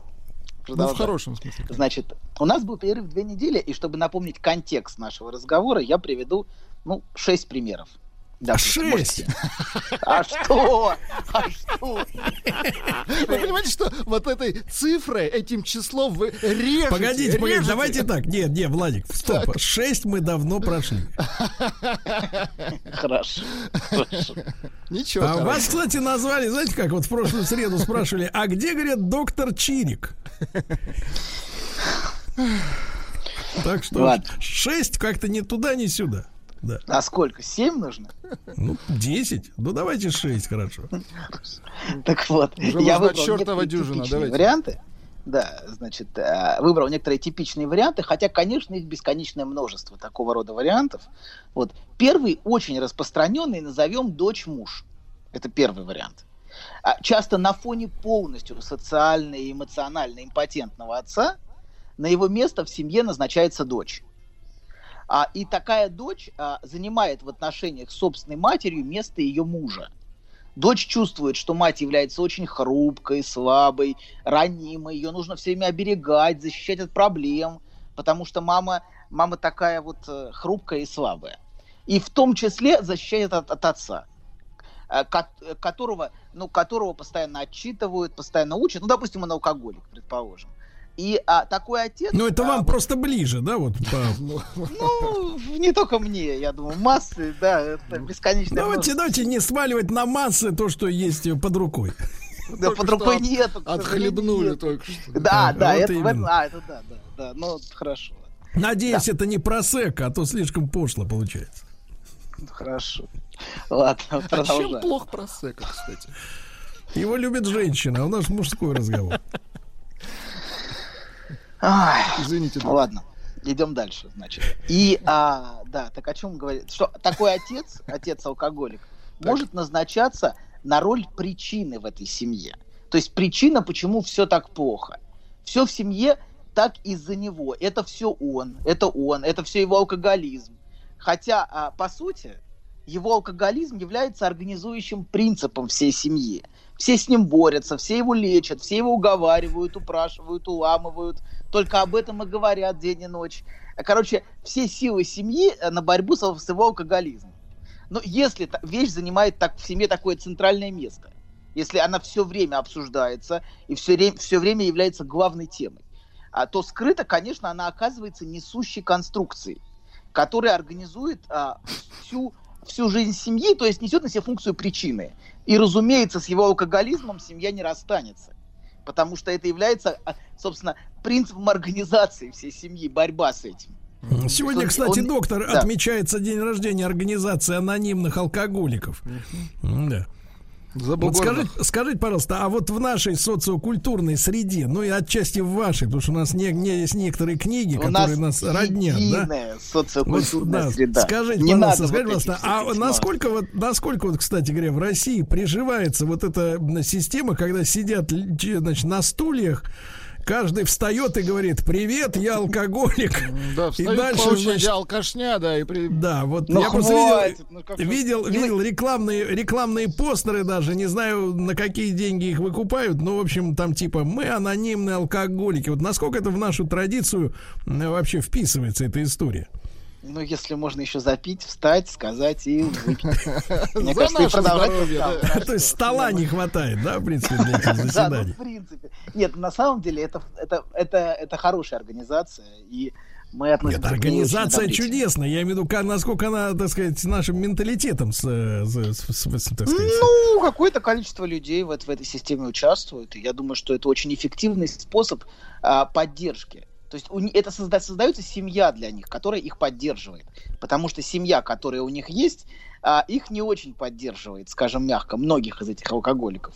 И можно только восхищаться теми людьми, которые нашли в себе силы найти себе такую вторую семью, которая будет для них поддержкой и опорой в их задаче. Понимаете, да, поэтому... Я понимаю, ну, вот насколько хорошо. вы, насколько вы гибок, хотя вы не спортсмен. Система, Ну, короче, алкаш, поддержи алкаша. Я не алкаш. Да не вы. Да и вы тоже, Владик. А, ну, Система. а, Алкаш, поддержи я, а, алкаша. Я, все хорошо. Я думал, мы тут собрались все вместе. Нет, вы, вы-то тоже с Сергеем, алкаши, вы не это, не переживайте. Я тут трез, трезвенник нашел. Продолжаем. Итак, итак, мужчина является причиной, да, всех проблем в семье. Не мужчина, а мужчина-алкоголик, да. Он наз- назначен на роль причины. Он не является причиной, а он назначен на это место. Вот. А Значит, ну да, это, в общем, и, и если он, если, если он назначен, то уже с этого сложно соскочить. Вот. Так вот, на место этого импотентного отца назначается дочь, которая теперь как мужик в этой семье. Дочь, например, являясь подростком, уговаривает мать развестись с отцом, убеждает, что они справятся, все время пытается что-то объяснить. Ведет себя, кстати, как маленькая училка очень часто в семье, но такая вот, она очень по жизни такого рода, такого рода девочки обычно очень рациональны. Чрезмерно рациональны, поучительски рациональны. И на самом деле это является глубокой защитой от внутреннего отчаяния, которое вызывает все, что происходит в этой семье. И она в итоге как муж для своей матери, а, а, которая кажется ей слабой, хрупкой, ранимой, и она все время тревожится за нее, все время переживает, все время а, пытается решить ее проблемы как может, а, пытается как-то заработать, ну даже заработать денег в какой-то момент для семьи, а, старается не грузить а, своими проблемами, тем, что происходит в школе, а, в общем, решать все самостоятельно, и затем и брать на себя и в себя всю семью. Так А, это ж, слушайте, доктор, это ж идеал сегодняшнего феминизма. Сильная и независимая женщина. Ну, нет. Это не идеал сов- современного феминизма. Ну а что вы заднюю-то даете? Ну, идеал. Да, чё вы хлебаете-то Да, там? все же совпадает, ну вы стесняетесь? Хорошо, да, да, все, согласен. Давайте, за- забьем, забьем их, согласен, все, да. Давайте, несите дубину. Послушайте, ну все равно вам придется от кого-то принять смерть. Не от анонимных алкоголиков, да от феминистов. Так что вы смиритесь, давайте. Вот. А, а еще лучше, кстати говоря, переругаться сразу со всеми, чтобы они э, дрались за право вас уконтропупить. В принципе, я могу Там, там глядишь и выживешь. Давайте я расскажу здесь анекдот, после которого все... все Никто не будет смеяться. Нет, Давайте, вы обычно такие рассказываете. Нет, Не, такой не анекдот не мы расскажем, Нет, когда мы вас будем подвешивать э, за, за шею. Вот тогда вы будете это последний анекдот. анекдоты. Ладно, хорошо. Давайте вернемся к нашей теме. Значит, а, это, эта девочка становится, а, ж- становится как муж по отношению к своей матери. И она все время решает проблемы семьи. А как, как- то есть фактически она становится на место вот этого, вот этого бессильного, слабого и беспомощного отца. Вот. И, значит, и а, решает, тащит на себе всю семью, решает их проблемы, а даже младших братьев тоже она, значит, пытается разруливать проблемы. Вот. И она платит за это обычно своей собственной личной жизнью. Ей очень сложно оставить свою внешне очень хрупкую, но скрыто очень требовательную мать которая скрыта обычно посредством своих жалоб, требует, чтобы дочь о ней заботилась как идеальный муж. Потому что в дем... она демонстрирует слабость, а в демонстрации слабости обычно а, очень много требования заботы. То есть очень многие люди, которые демонстрируют слабость, скрыто очень жестко требуют за этим заботу. Вот. И, а, а, но главная причина, конечно, не в том, что ей навязывают эту роль, если уж говорить про взрослую девочку, почему она не может эти проблемы отделиться от семьи. А главное а, в том, что а, не в том, что, что ей навязывают требования, на которые она жалуется, и не в том, что это ей не дает жить, а в том, что она внутренне испытывает потребность быть признанной. Она хочет получить признание от своей матери. И, и еще есть собственная, скажем, патологическая любовь к матери, которая держит ее, которая не дает ей отделиться от своей матери. И бывают даже случаи, например, когда выросшая дочь а, водит по жизни свою мать за ручку, как маленького ребенка, то к врачу, то к психотерапевту, то куда-то еще, где ощущение такое, что, что, дочь, э, что, что дочь и мать поменялись местами. Очень часто возникает такое ощущение вот в таких семьях, что эта дочь оказывается матерью для всех. Вот. Ну, да. не, не во всех на... случаях хорошо, когда дочь и мать меняются местами. В некоторых случаях это очень плохо.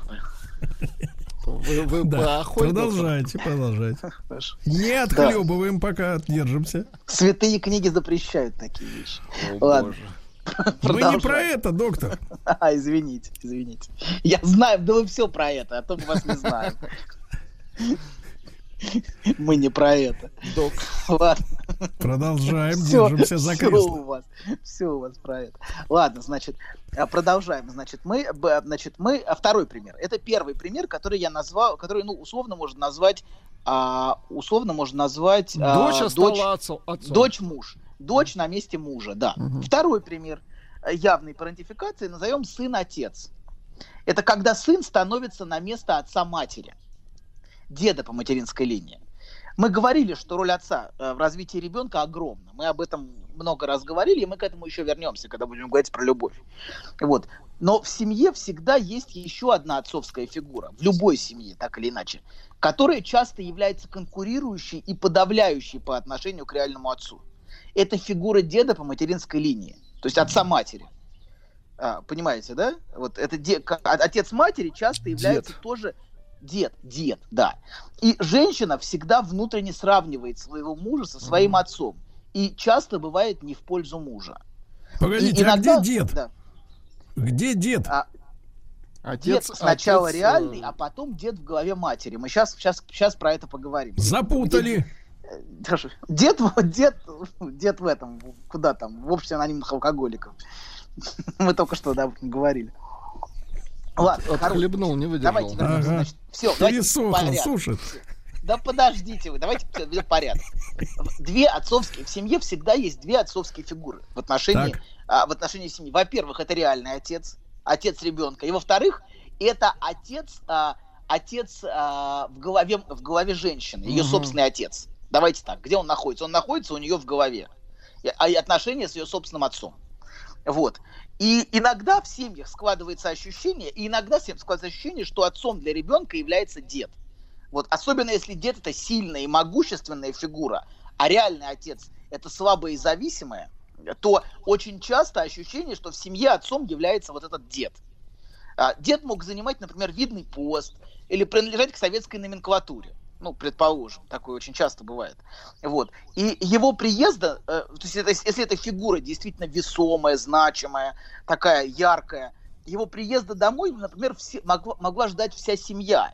И вся семья была организована вокруг этого человека, вокруг этого вот, вокруг вот этого отца, такого большого, ну, дед, давайте дед скажем, деда. И когда такой человек входил, все чувствовали, что в дом вошел вот хозяин, что в дом вошел отец и у всех было ощущение, что он занимается чем-то серьезным, важным. Его, и его слово очень весомо в семье. Вот. И вот очень часто такой, такой отец, так, такой дед, он часто является главной фигурой в семье на фоне того, что реальный отец ребенка, он, в общем, ну, очень слабый. Понимаете, да? Конечно. Путано Хорошо, говорить да. пока, да. Мгм. Блин, ну ладно, Ну, хорошо. дед есть, понял, а пап- папа, папа мамы. Папа, мама. Давайте говорить так, дед замминистра. Ну, у нее в голове, у мамы ее папа, да. Мгм. Пока Она- да. Ну, и она сравнивает сейчас с мы- мужем. Сейчас его. мы говорим, да, сейчас мы говорим про реального. Давайте замминистра, хорошо, замминистра. Очень хорошо. Да, предположим, хороший. Вот этот замминистра, он является очень весомой фигурой в семье. Э, Такое иногда бывает.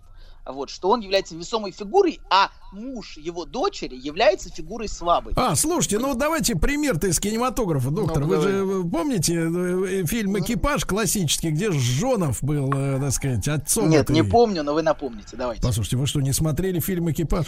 Я смотрел, но я не запоминаю такое. Он лица Давайте. плохо запоминает. такое? Это фильм о любви, о самолетах, это фильм о, о цветомузыке, об аквариуме, обо всем. фильм о каскадерах.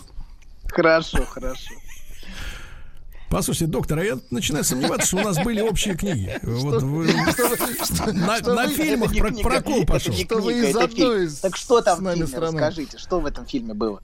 Ну, на фильмах. Там был э, коман- командир воздушного судна КВС, был Жонов как раз, жесткий такой, да. А дочка его э, спуталась с каким-то прохиндеем, который не хотел признавать ребенка. И они потом с коляской идут, и, мол, типа, да ничего, дочь, этот слабак нам не нужен, то есть мы сами справимся. Да, прекрасный пример, что здесь место отца занимает, занимает дед, понимаете, в этой семье. Да, Собственно, да. место... Да, это хороший, хороший пример, вы очень, очень яркую иллюстрацию привели. Да, и, а, да, и когда такой, такой, но, к сожалению, если такой отец умирает, то для семьи это часто становится катастрофой. Вот этот замминистра или вот Мгм. этот, э, вот этот, э, значит, и, э, Командир корабля, да. Мгм. Крам- командир корабля, да. И из семьи как будто выдернули стержень. И все становятся растерянными и потерянными в этой семье. Очень часто такое бывает, что это производит полное опустошение в семейной структуре. Смерть такого человека. Вот, и разрушает всю семью. И пре- представим, что у него была дочь у этого, у этого человека, вот, которая на момент смерти своего отца, вот это вот, это вот замминистра, была маленькой девочкой. Когда на реальную значительность отца, то что он реально за- замминистра это значимая, значимая фигура, еще накладывается и детская идеализация этой фигуры. Мгм. Понимаете, любая девочка, мой отец самый сильный, мой отец самый, самый, значит, самый яркий. Самый-самый. Мгм. Самый-самый, да. И если девочка потеряла такого отца, когда была маленькой, то он будет иметь в ее представлении почти божественные качества. Понимаете? Да. То есть он будет наделен в ее голове Ну, грандиозно. сверхспособности. Вообще, абсолютно. Это был совершенно идеальный, а, прекрасный, самый лучший, самый лучший мужчина. И никакой, понимаете, реальный мужчина с этой фигурой не сравнится уже. Потому что это мужчина в ее голове является грандиозной фигурой. То есть этот мужчина будет, по сути, подавлять всех остальных мужчин в ее жизни. А вот скажите, доктор, я понимаю, что разговор бесплатный, поэтому бессмысленный, но можно ли как-нибудь эту фигуру оттуда выковырить? Из головы, да, у этой девочки. Дрелью, наверное, я не знаю. Ну, по- Нет? вот вы дали ответ, что разговор бесплатный. Да, да, да, да. А из Бурятии, из Бурятии спрашивают, а что это ваш доктор постоянно отхлебывает? У него проблемы или он с водным балансом какие-то нарушения? Дело в том, что, друзья мои, к сожалению, доктор, мы знаете, мы измеряем всю жизнь какими-то фигурами всегда, да, фигурами. Вот для нас Добин это доктор, но оказывается, он такой же живой человек, как и мы, и ему может тоже быть плохо. Расскажите про свой сон. Я сплю крепким сном. Слышу плач младенца. Иду к холодильнику, чтобы достать молока. Несу ребенку молоко. А оно черное, Бен. Скажи, что это значит? Только без грязи про мою мамашу. Мужчина. Руководство по эксплуатации. Ну что же, Анатолий Яковлевич, конечно, сегодня несколько просил в глазах своей аудитории и нашей тоже, потому что, во-первых, отхлебывает, а во-вторых, во-вторых, не знает фильма «Экипаж», и люди рассуждают, как Как он... я не знаю фильм «Экипаж». Ну Да что? так вот не знает Я фильм помню, «Экипаж». там человек ползал по эту, по Ползал летящего, летящего самолета. если я Весь фильм ползал. Что произвело на меня ползайте, ползайте сейчас вы, чтобы добавить в свой стакан. Вот вы Своей ползайте. реалистичности. Да, ну что же, товарищи, продолжим. Э, У вас шесть историй, а пока что только полторы прозвучало. Ничего мы не торопимся. Куда нам спешить в этом мире? Все равно путь у нас у всех один. Давайте так. Слушайте, А вы стукните его уже, и. Главное, могу, не могу, он на проводах. пути с наслаждением. Понимаете, да? А и не торопиться уж точно никуда. Торопиться нам никуда не нужно. Направление Так. у нас одно. Вот. Да, поэтому будем, будем двигаться в том в темпе, в каком получается. Ну, погоди, Значит, ну люди-то хотят, продолжай. люди-то хот- люди уже узнают, кстати, вот пишут э, в сво- ваших историях свои жизненные трагедии, да? Узнают и имеют э, да, фейковую надежду, к сожалению, на излечение с вашей помощью. Как ваша бабушка вас терпела, я не представляю. Это все, Ладно. все с точностью да наоборот, мой мальчик. Святая женщина, святая женщина. А мы были критичны по отношению к ней. Мне даже стыдно после этого. Вперед. Ладно, продолжаем. Фас. Хорошо. Вот пришел вопрос, э, важный вопрос. Э, Внимание, а вы «Три мушкетера» смотрели, док? И вот попробуй ответить «нет». Я просто вот выключу тебя и все. Нет, не индийский фильм «Три мушкетера», я имею в виду, а наш, отечественный. Вы- ты, ты знаешь Без такого актера, да, Михаил Боярский его зовут, а? Ты знаешь? Нет, чтобы его? проверить доктора, надо спросить, а ты помнишь, как там классно Бондарчук сыграл? С накладными усами. Без комментариев. Ладно, Конечно. продолжаем. Давай. Не знаю, хорошо, да. Ладно, Ничего. договорились. Да, а, значит, а, часто мы, мы остановились на том, что, что а, этот, этот дед, который организовывал всю жизнь семьи, вокруг которого вся жизнь семьи организовывалась, вокруг которого, точнее, вот эта фигура грандиозная, он может, он может а, откинуться, вот, и вся семья, но вся семья может отрицать, что он умер. Что, что я имею в виду? Например, а, это не, не то, что буквально они говорят, нет, дедушка жив, хотя такое тоже может быть. Вот. Но, например, это проявляется в том, что все в доме сохраняется, как при его жизни. Что вся обстановка, вся обстановка сохраняется. Это напоминает какой-то музей, часто спустя десятилетия. Музей той эпохи. Вот. И все как будто ждут, вот атмосфера такая, что все ждут, как будто он сейчас войдет. Вот этим вечером он придет, как обычно приходил, с работы. Вот очень часто, очень часто так, такое продолжается спустя многие годы, вся вот эта атмосфера отрицания его смерти. Вот. И мы говорим, что, что эта фигура, а эта фигура может быть наделена божественными качествами внутри его дочери. Если она потеряла его очень рано, то это совершенно грандиозная и несравнимая ни с кем фигура. А, вот. И такая дочь может выйти замуж и родить сына. Но этот сын может быть с рождения а, скрыто назначен на роль умершего деда. Понимаете, да? В самых патологических случаях этому сыну может быть дано даже то же самое имя, что и у покойного. Вот. И это с самого начала похищает у сына его место. Ведь что такое имя? Имя это кем ты являешься, имя это то, как тебя называют. А ему изначально дали чужое имя. Это не значит, что не надо называть в честь дедушки, например. Почему нет? Это прекрасно. Но если, приз... если, если факт признан, что дедушка все, вот, и а, с ним расстались, а если с ним внутренне не расстались и ребенку дают а, чужое имя, что вы там смеетесь? Пришло сообщение. Доктор, а бывает так, что забываешь, как бывает?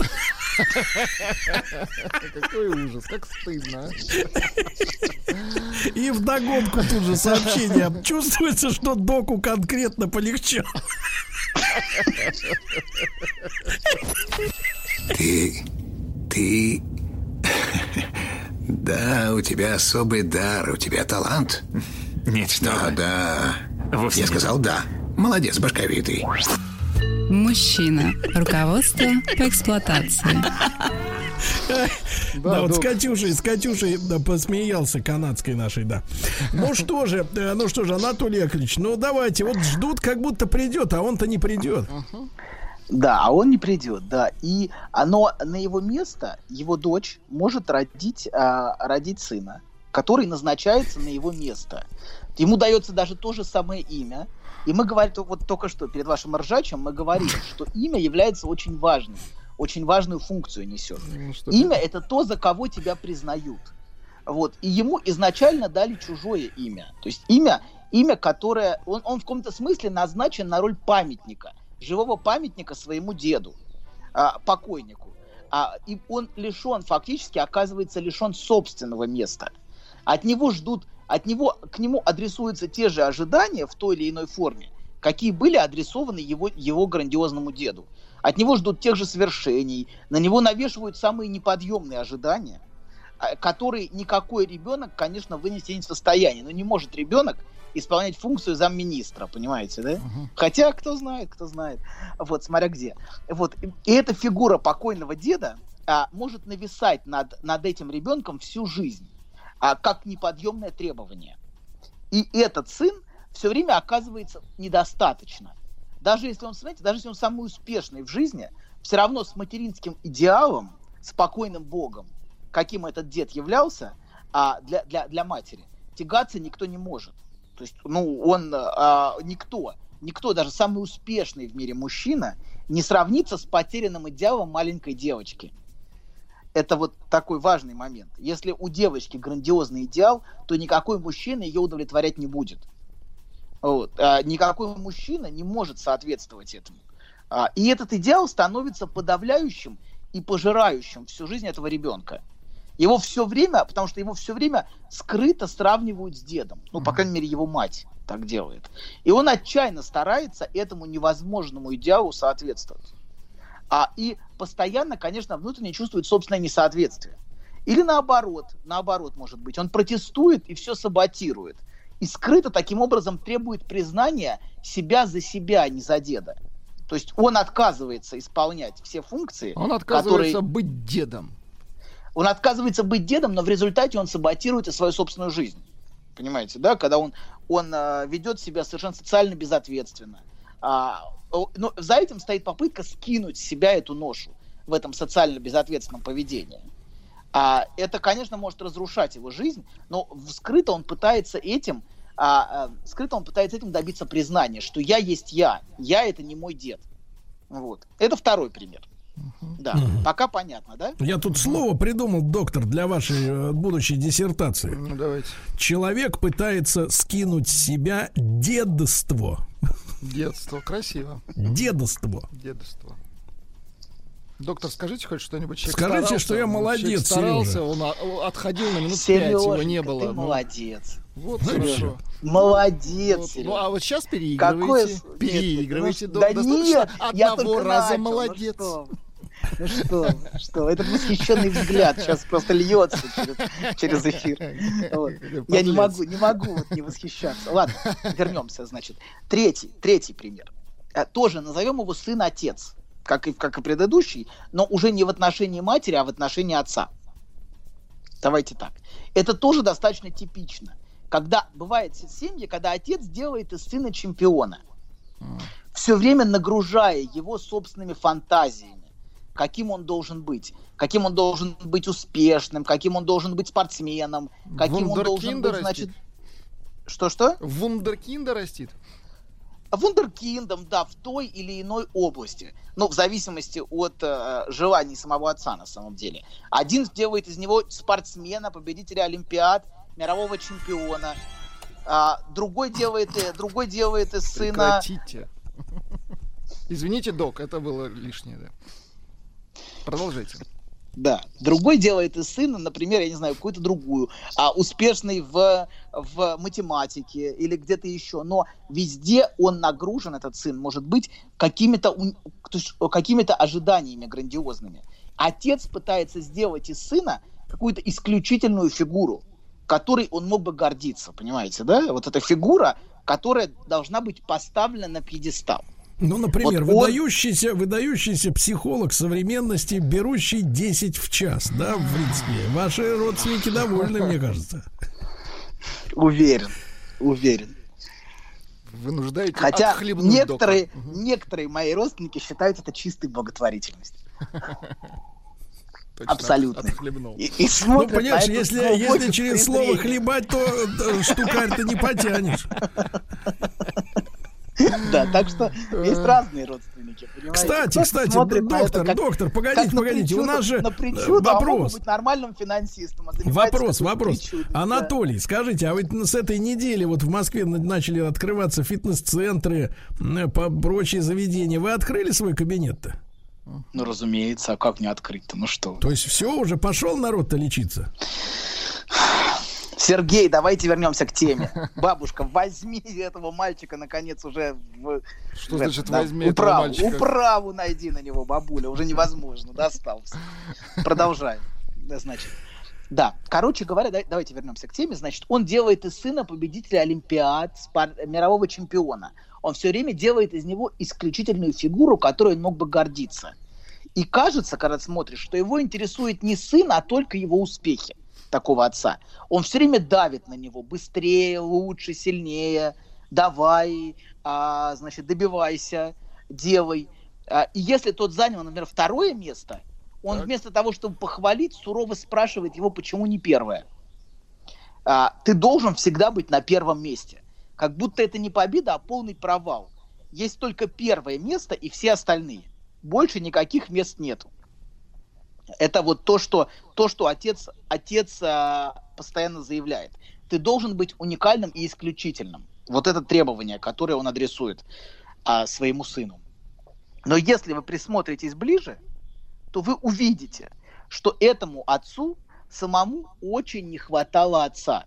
Если вы вгля- вглядитесь в эту семейную историю, отца, которым а, он мог бы сам гордиться. Его отец был фигурой слабой, отец отца, импотентной фигурой, и всегда вызывал у него чувство стыда. Его собственный отец никогда не был первым, как этого хотелось бы мальчику. И не осознавая этого, вот э, он назначает сына на роль вот этой фигуры, которой он станет гордиться, которую он сам из него вырастет, который всегда будет первым. То есть мой отец не был успешным, я стыдился своего отца, и поэтому а, я бессознательно делаю из сына ту фигуру, которой я могу гордиться. Да. Дорогой доктор, из Москвы пришло сообщение. Сергей, не давайте спуску доктору, построже там с ним. Ничего Ну, себе. Вот. Знаешь, забавно, вот выложил тебе все. И вроде как полегчало. Нет, серьезно, будто сбросил тяжесть. Молодец. Я... А вы... Док, спасибо. Мужчина. Руководство по эксплуатации. Да, друзья мои, да, внимательные наши слушатели, которые прильнули к приемникам и вот вкушают, вкушают вместе с доктором, правда, в холостую, конечно, да, в этом часе. А с Анатолием Яковлевичем нас спрашивают, у кого поют птицы? У доктора. Да, причем в голове у него прям поют. Вот, вот у вас есть, например, дедушка мог, может быть, в голове замминистра, да, а у доктора поют птицы в душе, да. Очень хорошо. Вот так вот, да. Анатолий Яковлевич, э, надо бы еще одну историю успеть быстренько проскакать. Не, мы ничего, мы, мы даже закончить это. Скакать не станем, да? Не тра- скакать, скакать. А кто не скачет, тот сам, знаешь кто. Ну, извините, я, я москаль. А то да, не... Ах, вот он какой, наконец-то нашли. Нашли его. Я-то думаю, кого они имели в виду? Вот он. Да, хорошо, типичный. Москаль типичный. Ладно, продолжаем. А, Значит, а, так, значит, а, мы говорили о том, что отец, а, значит, что а, а, отец назначает сына на место, на место той фигуры, которой он мог бы гордиться. Потому что его собственный отец а, вызывал у него чувство стыда. Вот. Его собственный отец никогда не был первым. И в результате он пытается вырастить своего сына, который всегда будет первым. И при этом вообще не важно, чего сам сын хочет. Он должен подчиниться этому требованию стать объектом гордости. То есть он превращает его в объект. И эта тирания отцовского требования превращает жизнь сына в ад. Потому что такая позиция отца, она отрицает собственное желание сына. Он превращается просто в инструмент отцовских амбиций. А, потому что отец не смог справиться с собственной травмой и в результате превратил сына в такой инструмент самолечения. Он делает из сына инструмент достижения а, каких-то успехов, достижения гордости. То есть он, а сын должен заменить ему отца, заменить и стать исключительной фигурой, потому что отец в голове, в голове, в голове, ну в голове любой, это фигура исключительная, вот этот отец с большой буквы. И он тоже должен сделать из сына. Если отец его не был фигурой исключительной, а был фигурой даже презираемой, скажем, то он пытается из сына сделать эту фигуру исключительную, фигуру успешную, фигуру, э, которой он будет восхищаться. То есть заменить отца своего собственным сыном. Вот. Я, это вот мы три примера привели, uh-huh. а, я не успею привести еще три, а, поэтому отложим их на следующий раз. Вот. Но сделаем небольшое резюме. А, а вот смотрите, доктор, как да. интересно получается. Примеры вы отложили, а стакан нет. Нет, стакан он сейчас будет резюмировать. Шутник. Правда, глаз колет твой, Карий очень тонкое чувство юмора. Я каждый раз восхищаюсь. Каждый раз это, я чувствую... Это в бабушку. Да, хорошо. Это бабушка шутит, я понял. Ладно, продолжаем. Ничего смешного. Согласен. Вот, в первых, значит, в этих историях что видно? Давайте так. В этих историях проявляется межпоколенческая связь. Например, в последнем примере вы можете понять, что отношение отца к сыну, вы, вы сможете понять такое отношение отца к сыну, такую тиранию, только если возьмете в расчет отношение этого отца к собственному отцу. Понимаете, да? Что э, только если вы видите, что этот отец пытается назначить сына на место собственного отца, только тогда вам будет понятно, зачем отец так себя ведет с сыном. Почему он делает из него объект гордости, почему он все время его третирует, почему он все время требует от него достижений. Потому что ему необходимо восполнить этот пробел. И вот тут видна очень ярко во всех этих историях межпоколенческая цепочка – даже пускай патологическое, э, так, тоже, в общем, тут есть патологические проявления, конечно. Но, тем не менее, вот видно, как из поколения в поколение а, образуется межпоколенческая связь. Вот. И во-вторых, и проблемы, кстати, межпоколенческие тоже здесь видны. И во-вторых, а, то, что вы видите в этих, в этих отношениях поколений, это то отношение долга. А, очень видно, как вот это вот требование, это бессознательный, бессознательный долг, который транслируется. Если вы думаете, что понятие долг в семье это что-то из седой древности, а, то вы очень ошибаетесь, я вам скажу. Что а, понятие долг может быть в нашу эпоху еще сильнее, чем в предыдущие. Просто этот долг представлен не в явной форме, а в скрытой сейчас. Сейчас явно никто не говорит, что ты, ты там, а, значит, наследник того-то или того-то, но в скрытой форме. Да, Чингисхана, и поэтому ты должен, значит, что, а что Чингисхан должен? Э, нет, пожалуй, Нас... не надо. Нет, наследник не надо. Чингисхана. Насла, наследник. У него 40 миллионов наследников, вы знаете? 40 миллионов человек имеют гены Чингисхана. Ну, один из них в студии, насколько я понимаю. 40 миллионов наследников. Да, много. Хорошо. Наследил. Наследил, наследил. Вот. Значит, так вот, а, значит, а, понятие долга а, еще сильнее, чем в предыдущей эпохе. По крайней мере, мне, мне, так, мне так видится. Потому что он представлен скрыто. И скрыто, скрыто третирует многих людей в семьях. Иногда даже явно это видно. Мы, например, часто видим, что родители говорят с детьми, как кредитор с неплательщиком. Например, дети очень часто чувствуют вину в общении с родителями. Ну, ну, дайте такой пример приходит в голову. Первый, многие выросшие дети чувствуют тревогу, когда звонит родитель. Очень многие чувствуют такую тревогу. И первые слова, которые слышит ребенок, часто действительно, действительно претензия. Почему не звонишь? Например, то есть почему ты не платишь долг своим звонком, например. На что должник отвечает, неплательщик. У меня много работы, времени не было, ну и прочее, прочее. У меня зона доступа была, да. Да. А значит, на других время есть, а на, на отца родного и на мать родную нет. Значит, вот на всех у тебя время есть. А, причем очевидно, что, что сам по себе то что, он не, то, что он не позвонил, не имеет никакого значения.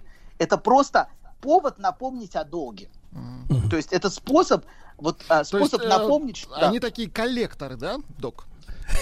Да, да. Ну, я имею в виду этот да. звонок от коллектора такого семейного. Да, а, да, от коллектора гораздо лучше получить звонок часто, чем от родителей до. Понимаете? А вот, Некоторые... вот мне кажется, да. в этой части эфира доктор был искренен. Доктор, не скажите, пожалуйста, скажите, пожалуйста, доктор, скажите, пожалуйста, доктор, а вы, вы торчите коллектором? Вам есть с чем сравнить? Торчите. Что, что? Торчу? Я говорю, торчишь ты коллектором и не, не, нет. Где, где, бабуль, где ты набралась такой терминологии? Да есть тут люди такие. Ладно, Анатолий. Я знаю, такой торчок, но я не торчок. Точно не торчок. Значит, друзья мои, мы отправляем, мы отправляем нашего прогульщика Анатолия Яковлевича в кабинет. Пусть работает, приносит пользу стране. Все, до завтра. Ладно, пока-пока. Еще больше подкастов на радиомаяк.ру